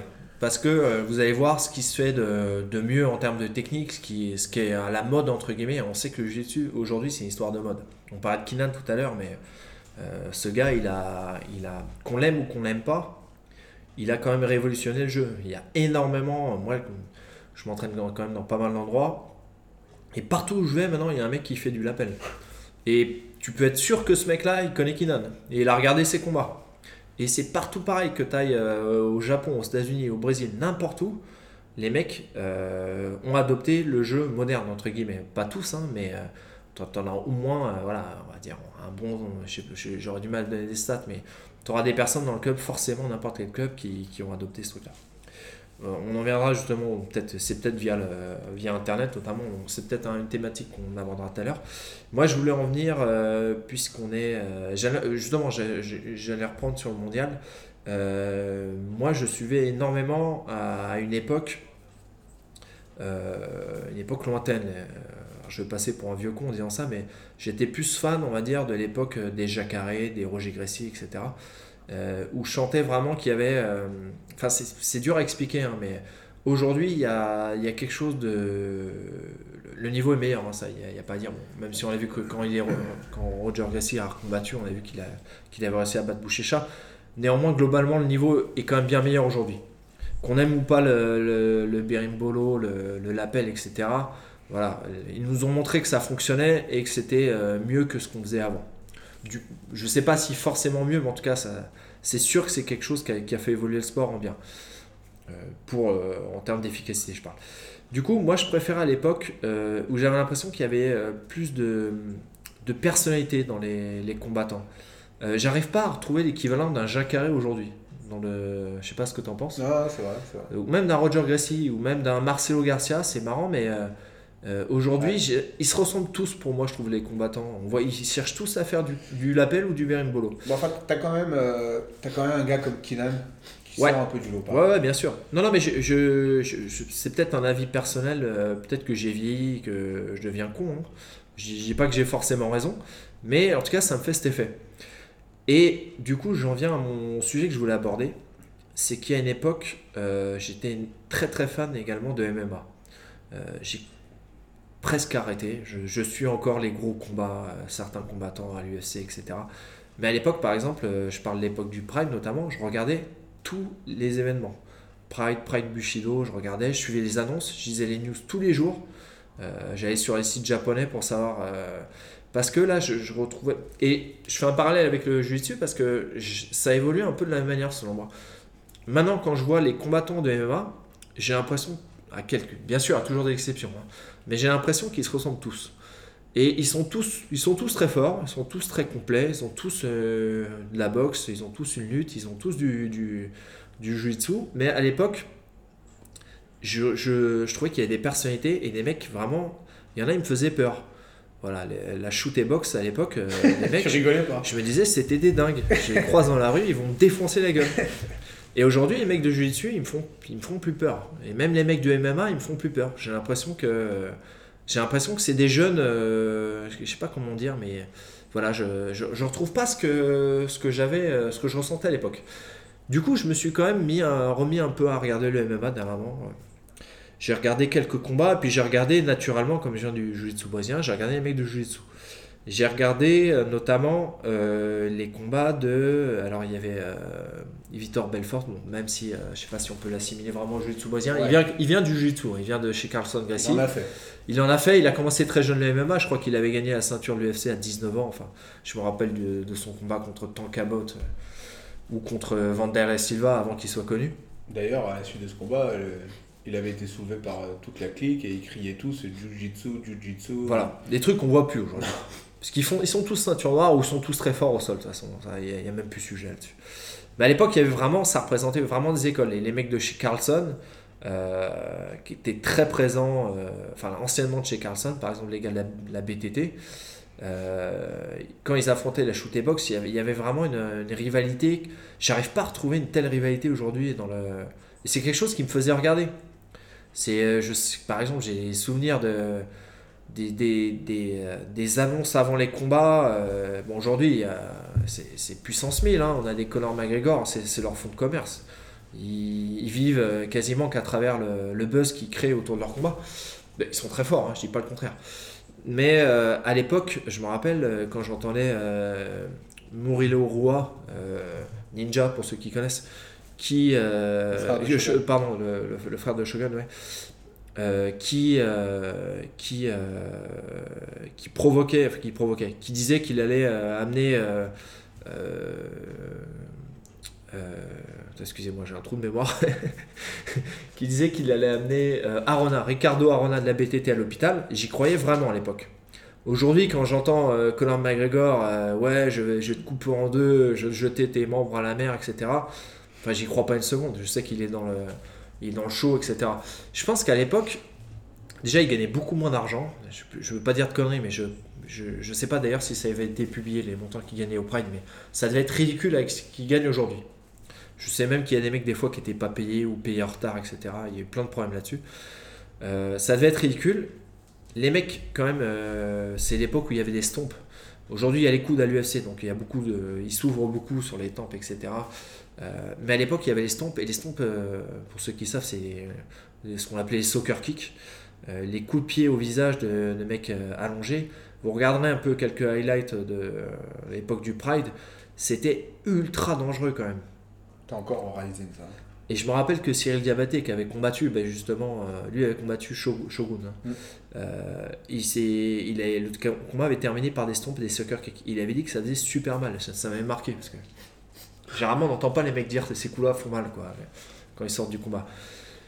Du coup, euh, c'était des mecs qui gagnaient pas grand-chose, euh, qui représentaient vraiment leur école, leur style, et qui, je pense, étaient beaucoup moins paradoxalement dans le show qu'aujourd'hui. Et ça, c'est quelque chose euh, où vous regarderez les Sterdon, mais justement les combats d'Arona ou de Polo Filio contre les mecs shoot et box contre BTT, on sentait vraiment une. une, il y avait quelque chose, une rivalité, mais très très très forte. Shungo Yama Et- contre. euh, Ouais, voilà, voilà, exactement. Shungo Oyama, Ryan Gracie, ça c'est un combat que je, vous- je vous recommande. Faut, faut connaître l'historique en fait, parce que Shungo Oyama avait combattu euh, Renzo Gracie et il avait fait de l'anti-jeu pendant tout le combat. Euh, Renzo Gracie qui est, qui est quand même connu pour être quelqu'un de- qui a un très bon esprit. euh, bon, ouais, il a fait Toute ouais, proportion gardée. Ouais, toute proportion gardée, parce que je me rappelle le combat où il, il s'énervait un peu quand même. Mais, euh, ou- celui-là, déjà. ouais. Ou même son combat avec Frank Shamrock, c'était un peu limite. J'ai quelques doutes sur le fait qu'il avait vraiment mal. Mais bon, ça, c'est que mon avis personnel. Euh, bon, en tout cas, beaucoup de gens disent qu'il a un bon esprit. Je pense que globalement, il a un bon esprit en tout cas. Bah là, contre Shungo Oyama, comme euh, Shungo Oyama faisait de l'anti-jeu, au bout d'un moment, il s'est énervé, il, est- il s'est mis à lui cracher dessus pendant le combat, je me rappelle, euh, l'insulter, etc. Euh, pas l'insulter à Ça, la... niveau bon esprit, c'est, on est un petit peu à la limite du concept. hein. Ouais, on a la limite. Mais Cracher sur l'adversaire, c'est bon. il était vraiment vénère du coup. Et, euh, et il a perdu ce combat. Et euh, Shungo Oyama, qui était réputé quand même euh, comme étant un mec assez moyen, il était, voilà, et, euh, très loin d'être quelqu'un de fort. Euh, et il avait battu Renzo Gracie, donc il s'était fait un nom. Ryan Gracie, qui était un peu son, le frère de Renzo Gracie, qui était un peu un ouf, euh, voulait absolument l'affronter. Bon, il y avait lui et, et Sakuraba et Yoshida notamment. Yoshida qui, qui avait gagné un combat euh, complètement pipeau contre Gracie où, où il a essayé de faire croire à l'arbitre qu'il avait tapé alors que c'était pas du tout le cas. Euh, du coup, il y avait une rivalité de dingue euh, là aussi entre certains combattants japonais et Ryan Gracie. Et Ryan Gracie, c'est un mec, il est pas net. Clairement, euh, Il était pas net. Ouais, il était pas net parce qu'il est décédé. Euh, paix à son âme. Euh, je pense qu'il prenait des produits. Bon, j'en ai pas la preuve absolue, mais je. Il y a une vidéo qui tourne, je crois. Ouais, il y a une vidéo qui tourne, mais sinon j'aurais mis. Euh, combat. J'aurais quand même parié cher hein, euh, sur le fait qu'il prenait des produits. Le, le dopage et le pride, euh, ça sera un sujet aussi. Ouais, voilà. On évoquera peut-être lors d'un prochain BJJ Corner. hein. Exactement. Peut-être même encore maintenant d'ailleurs. Euh, du coup, ce combat, il y a une rivalité, une hargne. le combat commence et on sent Ryan Gracie, il, est, il, a envie de le tuer. quoi. Le combat, il l'attend même pas. Il rentre dans les jambes. Il aurait eu un mec fort en pied-point, il serait pris un coup de genou dans la gueule direct. Là, en l'occurrence, euh, le Shungo Yama, il était, il était fort pour faire l'anti-jeu. Il est- C'était un judoka, donc il, avait, il était assez fort debout. J'ai regardé il n'y a pas longtemps ce combat. Et euh, il le fout au sol. Euh, il lui met un, bayana, donc un double leg. Il le fout au sol. Il le contrôle. L'autre ponte comme un dingue. Euh, il le vire. Il, il essaye de lui faire du grand and pound euh, en lui mettant des, des droites dans la gueule, on va dire. Et euh, il s'y prend n'importe comment. Il fait pas attention. Et Ryan Gracie, qui est quand même, qui est quand même assez fort au sol, lui, place un, un- une bras dans la garde, un Jujigatame quoi. Sauf que il en a rien à foutre que l'autre tape. Mais l'autre ne tape pas de toute façon. Mais il en aurait eu rien à foutre, même s'il avait tapé, ça c'est sûr. Il, euh, il lui pète le bras, et après il lui met un coup de talon dans la gueule, et après il vient se foutre de sa gueule. Donc ça c'est des trucs assez extraordinaires. Et là il n'y a pas de bluff, il n'y a pas de show, il y a pas, on n'est pas dans le, on n'est pas dans euh, Conor McGregor contre, du bus, quoi. contre Ned Diaz ou contre Rabib, on n'est pas dans ce délire-là. Là, là, c'est vraiment, les mecs sont vénères. Et euh, voilà, c'est c'est des choses que, que je qu'on retrouve pas aujourd'hui. Et en plus, euh, au Pride, il y avait silence complet. Euh, c'est pas comme l'UFC, ça gueule tout le temps, les mecs ils veulent que ça se tape sur la gueule. Là, c'était silence complet. Et dès qu'il y avait une, action de dingue, les gens faisaient euh, genre comme ça. Et on entendait toute la salle faire ça. Il y avait une ambiance, c'est c'est incomparable avec, avec pour moi l'UFC. Bon, je préfère largement le Pride, vous l'avez compris. Et encore, je sais pas, il y a plein de choses qu'on pourrait évoquer, mais les vidéos de présentation, comment ils faisaient monter la sauce, le spectacle. On y viendra vais- tout à l'heure parce que Thibaut va vous parler du, du Rising Je vais en parler tout à l'heure. effectivement. qui essaye un peu de reproduire le truc. Sauf qu'aujourd'hui, euh, ça fait un peu plus mal de voir ça parce que le niveau, c'est. À l'époque, le Pride, c'était, c'était, le niveau était meilleur qu'à l'UFC. Aujourd'hui, le Rising, euh, même euh, un sous Bellator, le niveau est meilleur qu'au Rising. À, à deux, excep- deux, trois exceptions près, hein, notamment un japonais qui est très très fort qui combat là-bas actuellement. Voilà, je me suis vachement égaré, mais ce que je voulais évoquer, c'était euh, que j'ai regardé un peu de, de MMA dernièrement, j'ai regardé donc les mecs de Jiu-Jitsu brésilien, étant donné que je viens du Jiu-Jitsu brésilien. Et j'ai regardé les combats donc euh, de Vitor Belfort, euh, qui s'est pris donc un KO contre Machida. J'ai regardé le combat de Demian Maya contre Ousmane, le, Nigérien, là, très fort. Il a rien pu faire, il a un échec total. Et j'ai regardé le combat de Jacare contre. C'était contre qui d'ailleurs? Euh, Je sais même plus. Enfin bon. Euh, en tout cas, Jacare n'a rien pu faire. Et ça, c'est c'est des mecs. euh, Ouais, moi, je non, pas c'est- aussi- ouais, le premier round, il gagnait le premier round. Ouais, le- après. il perd clairement le deuxième. Et sur le troisième, c'est il est Bon, pas enfin, ridicule. hein. d'accord. Non, non, mais il est pas ridicule. D'ailleurs, la décision partagée, je crois.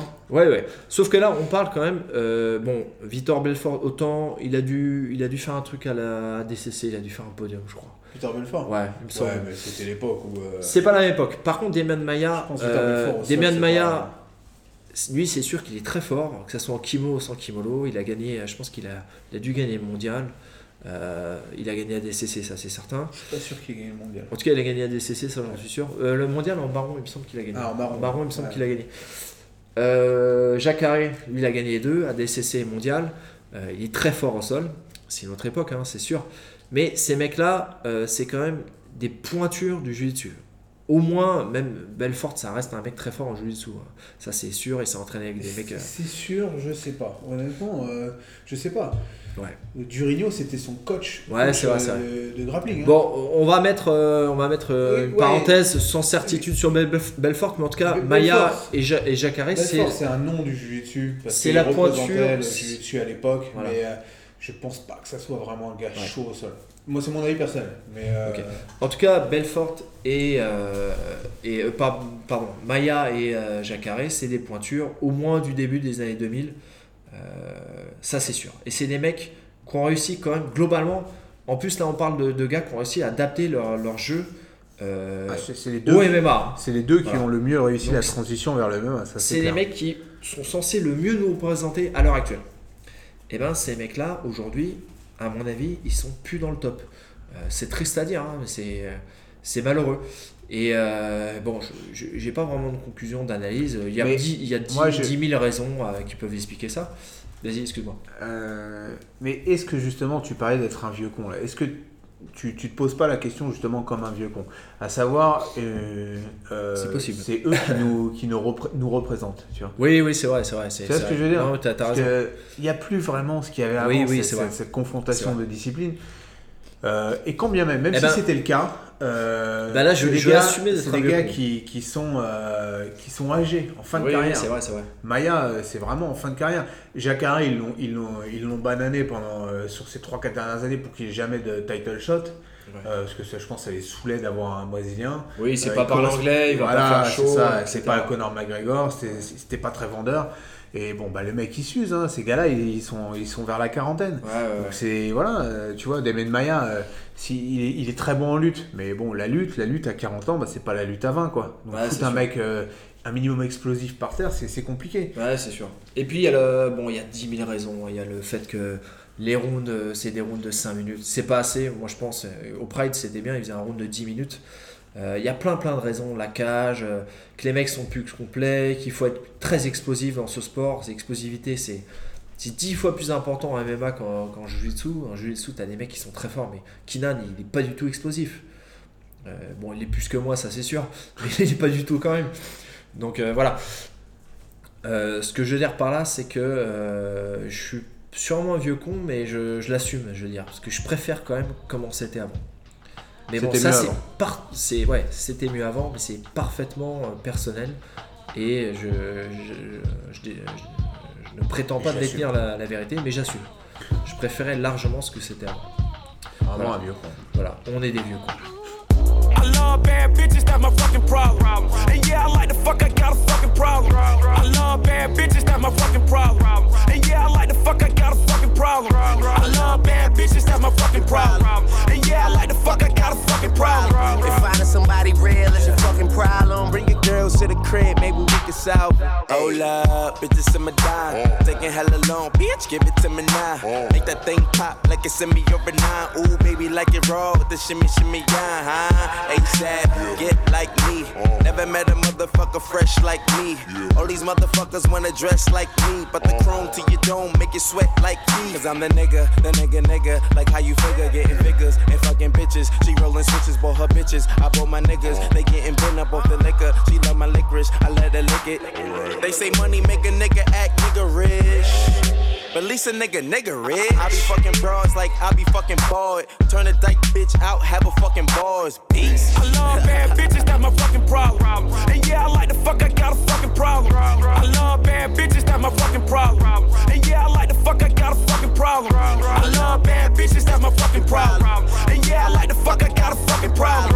If finding somebody real is your fucking problem, bring your girls to the crib, maybe we can solve. Oh, I know you love it when this beat is on. Make you think about all of the niggas you been leading on. Make me think about all of the rappers I've been feeding on. Got a feeling that's the same dudes that we speaking on. Oh, word, ain't heard my album, who you sleeping on? You should print the lyrics out and have a fucking read along. Ain't a fucking sing along unless you brought the weed along. And just, okay, I got Then just drop down and get your eagle on. Or we can stay up at the stars and put the Beatles on. All the shit you talking about is not up for discussion. I will pay to make it bigger. I don't pay for no reduction. If it's coming from a nigga, I don't know, then I don't trust it. If you coming from my head, then motherfucker get the bussin'.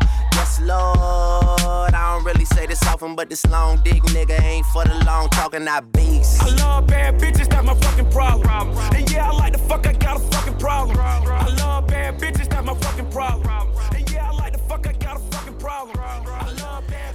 Alors on va attaquer notre dernière partie, enfin dernière, avant la conclusion, qui est le, le conseil de regardure, où euh, je vais en gros euh, te conseiller euh, de regarder quelque chose, toi aussi.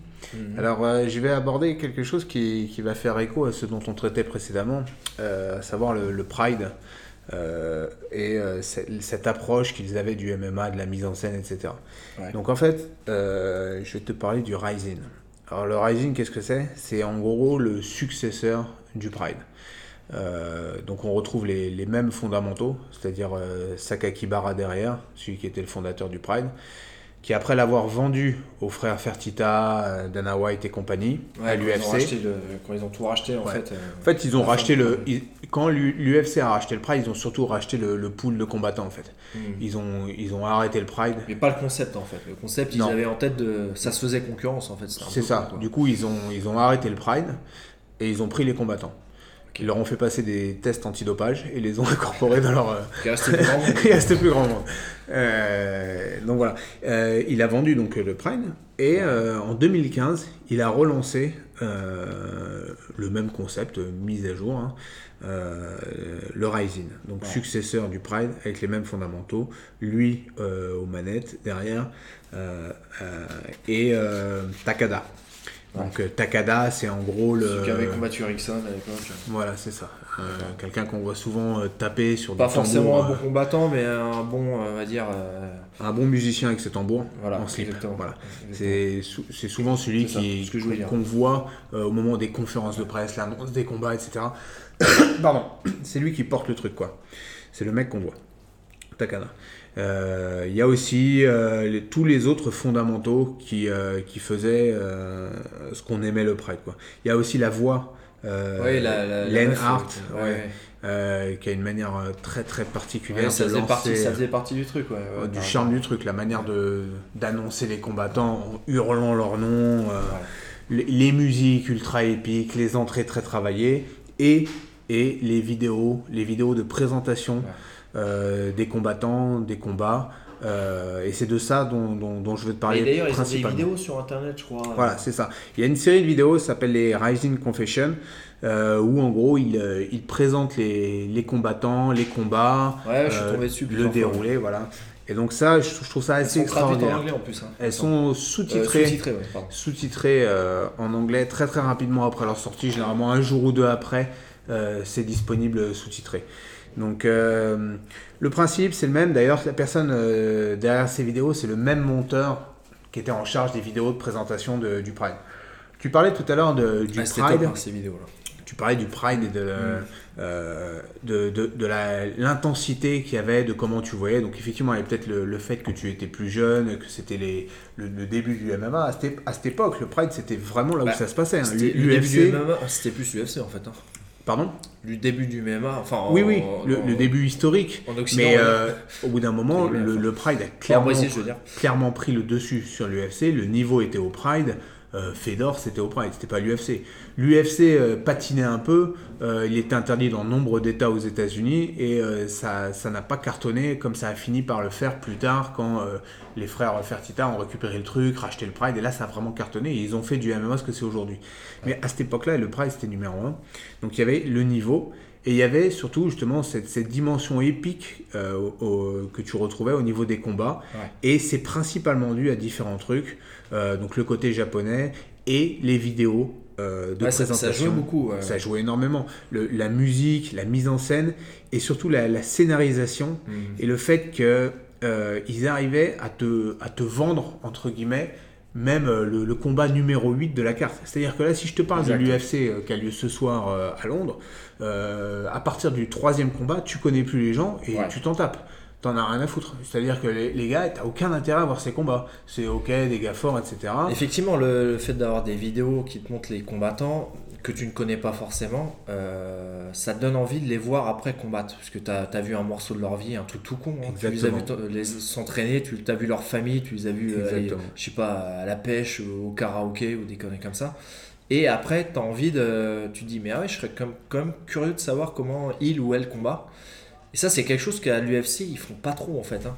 L'UFC, ils sont beaucoup centrés sur les conférences de presse, sur les phrases chocs, sur euh, euh, ce genre de trucs. Oui, il y a un côté, déjà, bon, après il y a un côté subjectif, déjà, personnellement, mais je pense toi tu es un peu pareil, c'est le côté euh, euh, américain de l'UFC. C'est-à-dire entrée rock'n'roll, Rap. trash talking, ambiance catch. Il suffit de voir les, les, la- le reality show, là, Ultimate Fighter, ça, ça passe son Ouais, temps à s'insulter. C'est bien aussi. Moi, j'aime bien. hein, c'est- bien aussi. Ouais, mais c'est bien, mais C'est différent. Mais y a C'est pas- moins l'esprit martial. Euh, exactement. C'est-à-dire que Rising, Pride, le, les Japonais, ils ont réussi à incarner euh, l'esprit le- martial. ouais, rien que dans le nom déjà. Ultimate Fighting, on sent qu'il y a un côté euh, Ouais. barbare, on va se foutre sur la gueule, il y aura du sang. Mm. C'est ce qui va être bien quoi. Voilà, tandis que c'était Pride Bushido, euh, où ils mettaient en avant justement. Il suffit de voir les, les intros du, du, du- du Pride ou même du Rising. C'est-à-dire qu'au départ, euh, il y a euh, Takada qui, qui est en tenue traditionnelle, là, en, en- une espèce de slip Ouais, sumo, là, sumo, ouais, voilà, sumo, avec ouais. les, les claquettes en bois. Et qui, qui tape sur des tambours traditionnels japonais énormes au milieu du ring. Et il y a un côté euh, voilà, euh, euh, épique, c'est-à-dire que c'est vraiment épique dans le sens où voilà, il y a une confrontation et, entre des, des combattants dont on t'a vendu l'histoire, Ouais, dont on t'a raconté l'histoire humaine, voilà. Et donc tu tu t'attaches à des personnages, à des combattants, alors que l'UFC tu t'en tapes. Et d'ailleurs le Rising, la différence avec le Pride, c'est que le Rising maintenant aujourd'hui ils ont récupéré le MMA japonais qui est dévasté. C'est-à-dire que le MMA japonais, il n'y a plus rien, plus personne. À l'époque, c'était des tueurs. À l'époque, c'était des tueurs, les Japonais, et en plus, ils avaient les tueurs du monde entier. Comme tu dis, Shoot Box, euh, Brazilian Top Team, euh, Ouais, même les Américains, euh, les. Fedor, tout le monde était là-bas. Maintenant, il n'y a plus personne. Tout le monde ne parle que de l'UFC ou même. Même que le Même le niveau, Bellator. le niveau euh, des Japonais aujourd'hui, il y en a beaucoup moins qu'à l'époque. Bien sûr, parce que tout est lié. C'est, on en parlera sûrement dans les podcasts euh, euh, qui viendront. Les problèmes de fédération, ça a des incidences claires et nettes sur le niveau global euh, du, des pratiquants. Parce que euh, voilà, il y, a- y y une association directe entre la, la- la structure Ouais, et le sûr. sport et le niveau.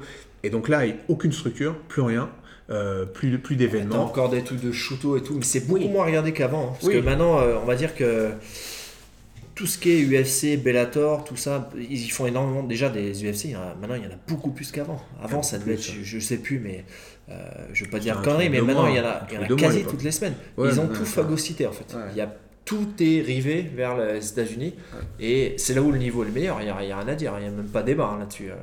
Euh, le Rising, j'ai un peu regardé. Je le disais tout à l'heure, mais à 2-3 exceptions près, le niveau est, très bof quand même. Donc, au niveau de l'UFC, on peut pas leur enlever le fait qu'ils ont réussi à, promouvoir le MMA comme euh, ça, n'avait jamais été fait auparavant. Si aujourd'hui le MMA est, là où il est, c'est vraiment justement grâce à ce travail euh, qu'ils ont fourni. Donc ça, c'est indéniable. Mais il n'y a pas ce qu'on retrouve aujourd'hui dans le Rising et dans les vidéos dont je te parle, ce côté épique, cette scénarisation, euh, ce montage, euh, cette ambiance particulière, ces musiques qui, sont vraiment, vraiment spécifiques à, cette ambiance. Et donc euh, voilà, si j'ai un conseil à te regarder, c'est de regarder les Rising Confession. Euh, je te conseillerais le 10. Pourquoi? Parce que le 10, c'est euh, euh, c'est celui qui, qui, qui, qui fait la promotion du combat entre. Kyoji et Origuchi. Ouais, ouais, lui, il est très fort. hein. Voilà, alors lui, c'est en lui- gros, c'est le, Bah, le, le crédible. d'ailleurs. C'est le crédible. Il vient du FC d'ailleurs. Voilà. Il avait d'ailleurs perdu à l'UFC. Contre, euh, voilà. C'est un de ses- une de ses deux seules défaites. Il est à 24-2. Il est vraiment très, Ouais, très, très, très, fort. très très fort. Un- Il vient du karaté. Voilà, base karatéka, ultra explosif. Et donc voilà, le, le Rising Confession numéro 10, c'est euh, euh, en partie euh, le- l'explication de La renaissance. la- promotion voilà, de ce combat et la renaissance de Kyoji et du fait qu'il revienne au pays. Donc euh, pour préparer, euh, pour revenir au Rising, il l'explique en gros. Et donc il y a toute une, Donc il y a une scénarisation, hein, c'est écrit, Japon, voilà, c'est ça. Il y, a, il y a tout ce thème de ils essaient de romancer un peu le. il romance complètement le truc. Là, par chance, entre guillemets, euh, c'est triste à dire, mais par chance pour eux, il y a le côté dramatique qui est là parce que son ancien maître de karaté euh, est atteint du cancer. D'accord. Euh, Ah ils ont mis un vois- peu de, de pathos. Ouais, ouais, c'est ça. Donc euh, la prod euh, a joué un peu là-dessus Ouais. et on voit Origoshi. C'est ce qui qui- fait que tu as envie de suivre après. Hein. C'est Exactement, c'est qu'ils hein, ils mettent du côté humain, tu, tu, tu- Ouais. tu vois, tu, te ra- raccroches au Ils te, destin. font, ils te font une série, une série exactement, une série télévisée. exactement. Du coup, tu t'accroches au personnage et tu es beaucoup plus impliqué dans des combats. Ra- qui Rising t'auraient pas intéressé. Confessions. Rising Confession 10. D'accord. Donc je te C'est dis, sur YouTube. hein. euh, C'est c'est sur. YouTube, c'est gratuit, sous-titré. Euh, N'hésitez pas à aller voir ça. Origuchi qui revient, qui explique qu'en gros il est là au Japon pour euh, revenir honorer son, son Shidoshi. Euh, il va tout déglinguer, et, euh, voilà, contre Ian McCall. Et donc euh, n'hésitez pas à regarder celui-là et tous les autres. C'est vraiment, euh, c'est vraiment de la, de la bombe atomique. Et euh, voilà, Euh, Ok. n'hésitez pas. Bon, écoute, je regarderai ça. Euh, moi, je comptais te parler d'un truc, mais finalement, je vais te parler d'autre chose. Euh, là, ça m'est venu lorsque tu en parlais tout à l'heure. J'ai envie de te parler d'un combattant euh, américain, euh, Mikey Musumeshi. T'en parlais tout à l'heure. Euh, J'ai vu il n'y a pas très longtemps sur. Enfin, il n'y a pas très longtemps. Ça fait quand même un petit moment, mais je, je voulais t'en parler. Euh, je sais pas si tu l'as vu toi d'ailleurs. parce que Je crois pas qu'on en a eu l'occasion d'en parler. Je pense que Tu vois de quoi je veux parler? Une vidéo euh, résumée Voilà. de... qui retrace, euh, bon, je, je vais expliquer pour ceux qui l'ont pas vu, euh, qui nous écoutent. C'est une- on va dire une sorte de highlight, mais c'est un peu plus qu'un highlight quand même parce que ça retrace quand même une bonne partie de sa progression euh, depuis qu'il est tout petit. Parce que je sais pas quel il est encore tout petit en fait. hein, je sais pas quel âge il a. Il est tout de taille et d'âge. Voilà, je, il doit avoir 20 piges, 21, 22, enfin, ça, même pas, je pense. Je pense qu'il doit avoir 21. Euh, et du coup, euh, ça m'a vraiment frappé. Ça m'a, ça m'a fait penser à plein de choses en fait. Déjà, ça m'a rappelé euh, toi, moi, Maxime. Parce que bah, nous, c'est pareil, depuis qu'on a commencé très jeune hein, quand même. Maxime, il a commencé, il devait même pas 10 ans. Bon, sauf que nous, on s'entraînait entre nous. Parce qu'à l'époque, il n'y avait pas de club en France. Et puis on filmait beaucoup nos combats. Et lui, il y a des combats, on le voit s'entraîner en club.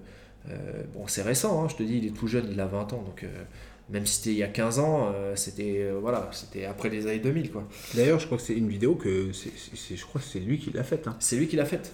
D'accord. C'est, il me semble bien parce que je crois que c'est sous son nom et que c'est des, c'est des footage qu'il a récupéré de son Oui, oui, il y a plein de trucs. euh, Bon, on voit, tout petit. on voit de sa progression et puis c'est hallucinant. On se rend compte que aujourd'hui, moi, ça m'a fait ouvrir les yeux. Ça m'a rappelé, ça fait un peu un parallèle avec notre nous quand on a commencé, puisqu'il y a des vieilles vidéos. T'as l'impression de voir une vieille, euh, une vieille vidéo en H8 euh, de tourner dans sa cave, etc. Comme nous on faisait un peu. Mais, euh, et ça m'a rappelé notre progression à nous et puis ça m'a fait dire que Toute proportion gardée. toute hein. proportion gardée, bien sûr, parce que le mec est champion du monde quand même.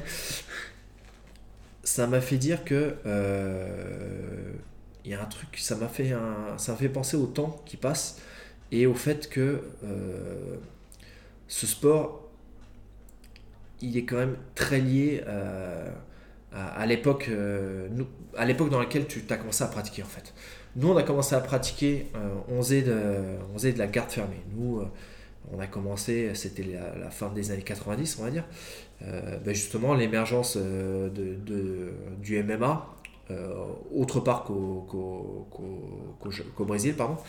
Et du coup, euh, le, déjà, le jiu-jitsu était très lié au MMA. Euh, Aujourd'hui, le jiu-jitsu, c'est presque indépendant du MMA. Je pense que tu as plein de mecs qui font du jiu-jitsu qui regardent pas du tout le MMA. À l'époque, ça n'existait pas. Tous les mecs qui faisaient du jiu-jitsu suivaient le MMA, c'est parce que suivaient le MMA qu'ils avaient connu le jiu-jitsu. Oui, et puis l'idée c'était presque au final, une Voilà. fois que tu auras été champion du monde dessus, tu iras te tester euh, en MMA. hein. C'était Voilà. presque la, la continuité. Exactement. Moi, je ne veux pas trop développer là-dedans parce Ouais, qu'on pourrait en faire sujet, tout un euh, sujet. Il y a plein de choses à dire. Ça. Mais ça m'a fait penser à ça. Ça m'a fait penser au fait que euh, ça m'a rappelé notre évolution à nous, euh, toute proportion gardée bien sûr. Mais euh, les, premiers, euh, les premières compètes, les premiers trucs. Nous, on a tout filmé aussi. C'est un truc qu'on a eu la chance. Nous, on faisait beaucoup de films amateurs quand on était jeunes. On aimait bien filmer. Nous, dès les premiers combats, je connais des mecs très forts aujourd'hui qui n'ont quasi rien filmé de leur première compète. Nous, on les a presque toutes filmées, nos compètes. on a quasi tout conservé On pourrait s'amuser à faire un highlight qui serait ridicule euh, comparé au sien. Mais en tout cas, euh, voilà, ça m'a fait rire parce que je me suis dit, ah bah nous aussi, on, a filmé depuis qu'on est petit, etc. Euh, ça m'a fait penser aussi au fait que le mec, euh, je pense pas que c'était un tueur. Bon, on voit qu'il était fort déjà, ça c'est sûr, il était très fort déjà jeune, mais ce qui a fait qu'il est très très très fort aujourd'hui, c'est une combinaison de plusieurs choses. Il arrive à un bon moment, il dans un bon, il s'est trouvé plutôt dans un bon moment, il s'est trouvé dans un bon pays. Il a eu la chance euh, d'avoir tout un tas de sparring ceinture noire qui étaient déjà Il des changé. compétiteurs. Il a changé Euh, de club d'ailleurs. il a euh, changé de club plusieurs plein de hein. fois. Je crois qu'il était Gracie Barra, il était Alliance, Mendes. Lui aussi, il, a- il s'est développé. Je sais pas s'il a des frères, mais il a une sœur qui est, qui est connue aussi, qui est très très forte. forte aussi. Voilà. Euh, ouais, c'est ça, Tamini Musumeshi. Et euh, le mec a fait énormément de compètes et aujourd'hui, voilà, c'est vraiment des tout meilleurs.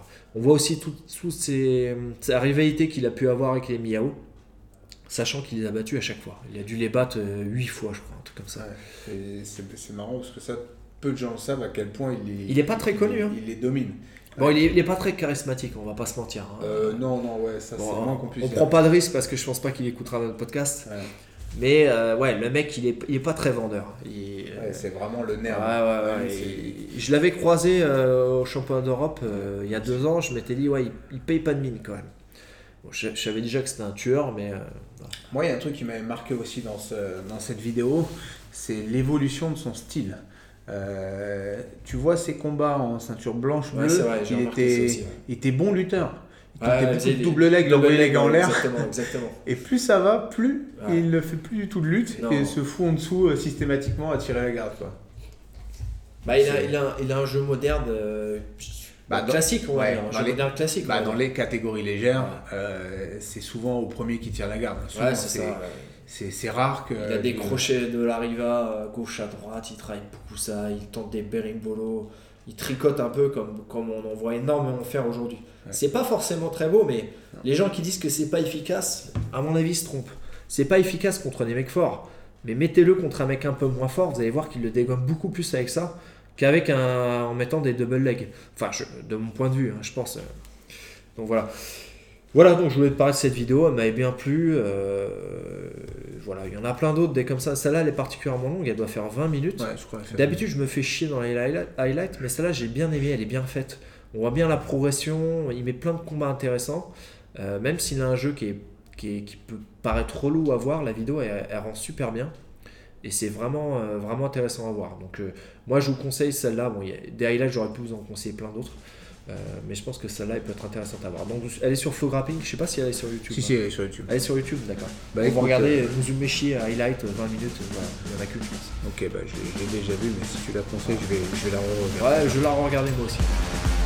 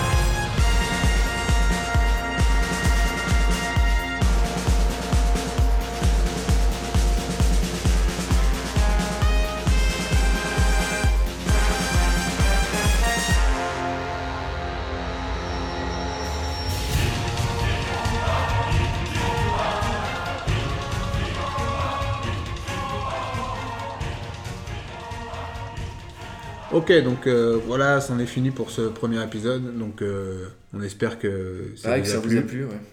Donc euh, n'hésitez pas à nous faire euh, des remarques euh, sur ce qu'on a pu dire comme conneries ou au contraire si vous... Ouais, c'est un peu l'idée. Si- S'il peut y avoir des échanges, n'hésitez pas. Si, si on est amené à en refaire d'autres, si ça vous a plu, des thèmes même. Là, là, en fait, on voulait aborder un thème. Aujourd'hui, on l'a pas fait parce qu'on s'est rendu compte que c'était un peu long. L'idée, c'était la thématique qu'il peut y avoir sur le, entre le Internet, en fait, de manière globale. Euh, tout, tout ce qui est lié à Internet, hein, YouTube, euh, les réseaux sociaux, euh, etc. Et, et le, le jiu-jitsu. Parce que finalement, ça a quand même changé la donne, ça, cette histoire-là. Parce que nous, on a connu, on va dire, on a, quand on a commencé, il y avait déjà Internet, mais c'était pas ce que c'est aujourd'hui. Et ça a quand même changé beaucoup de choses dans la pratique, dans, le, dans la, la manière de communiquer aussi. Ça, voilà, ça a vraiment changé plein de choses. Du coup, c'est un thème qu'on voulait aborder, on n'a pas eu vraiment le temps. Donc, euh, Mais c'est pas plus mal parce que je pense qu'on pourra le dissocier en deux thèmes parce que mm, je pense qu'il y a le, le fait de la, la transmission de techniques. euh, ouais, c'est large en fait, Internet. Voilà, la transmission de techniques et le, le- La les réseaux sociaux et la communication personnelle que chacun euh, Voilà. fait de, de- de son propre récit. En bien Et- comme en mal. En bien comme en, surtout en mal en fait. Voilà, donc euh, bah écoutez, euh, je crois que c'est tout. Voilà. Bah, on espère vous revoir hein, pour un prochain podcast. Euh, Voilà. voilà, c'était BJJ Corner numéro 1, on va dire. Voilà. Merci à tous, à bientôt. Merci à tous, à bientôt. La bise aux ostéos. Voilà, les bisous ostéo euh, et à tous les autres.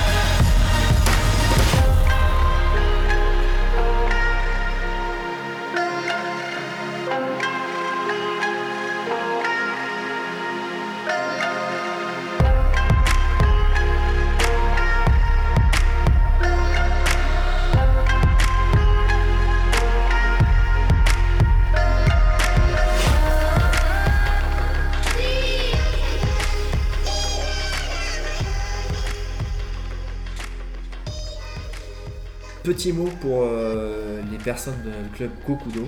Euh, on en profite pour vous annoncer que on fera un passage de grade le lundi 25 juin à 20h à Gennevilliers.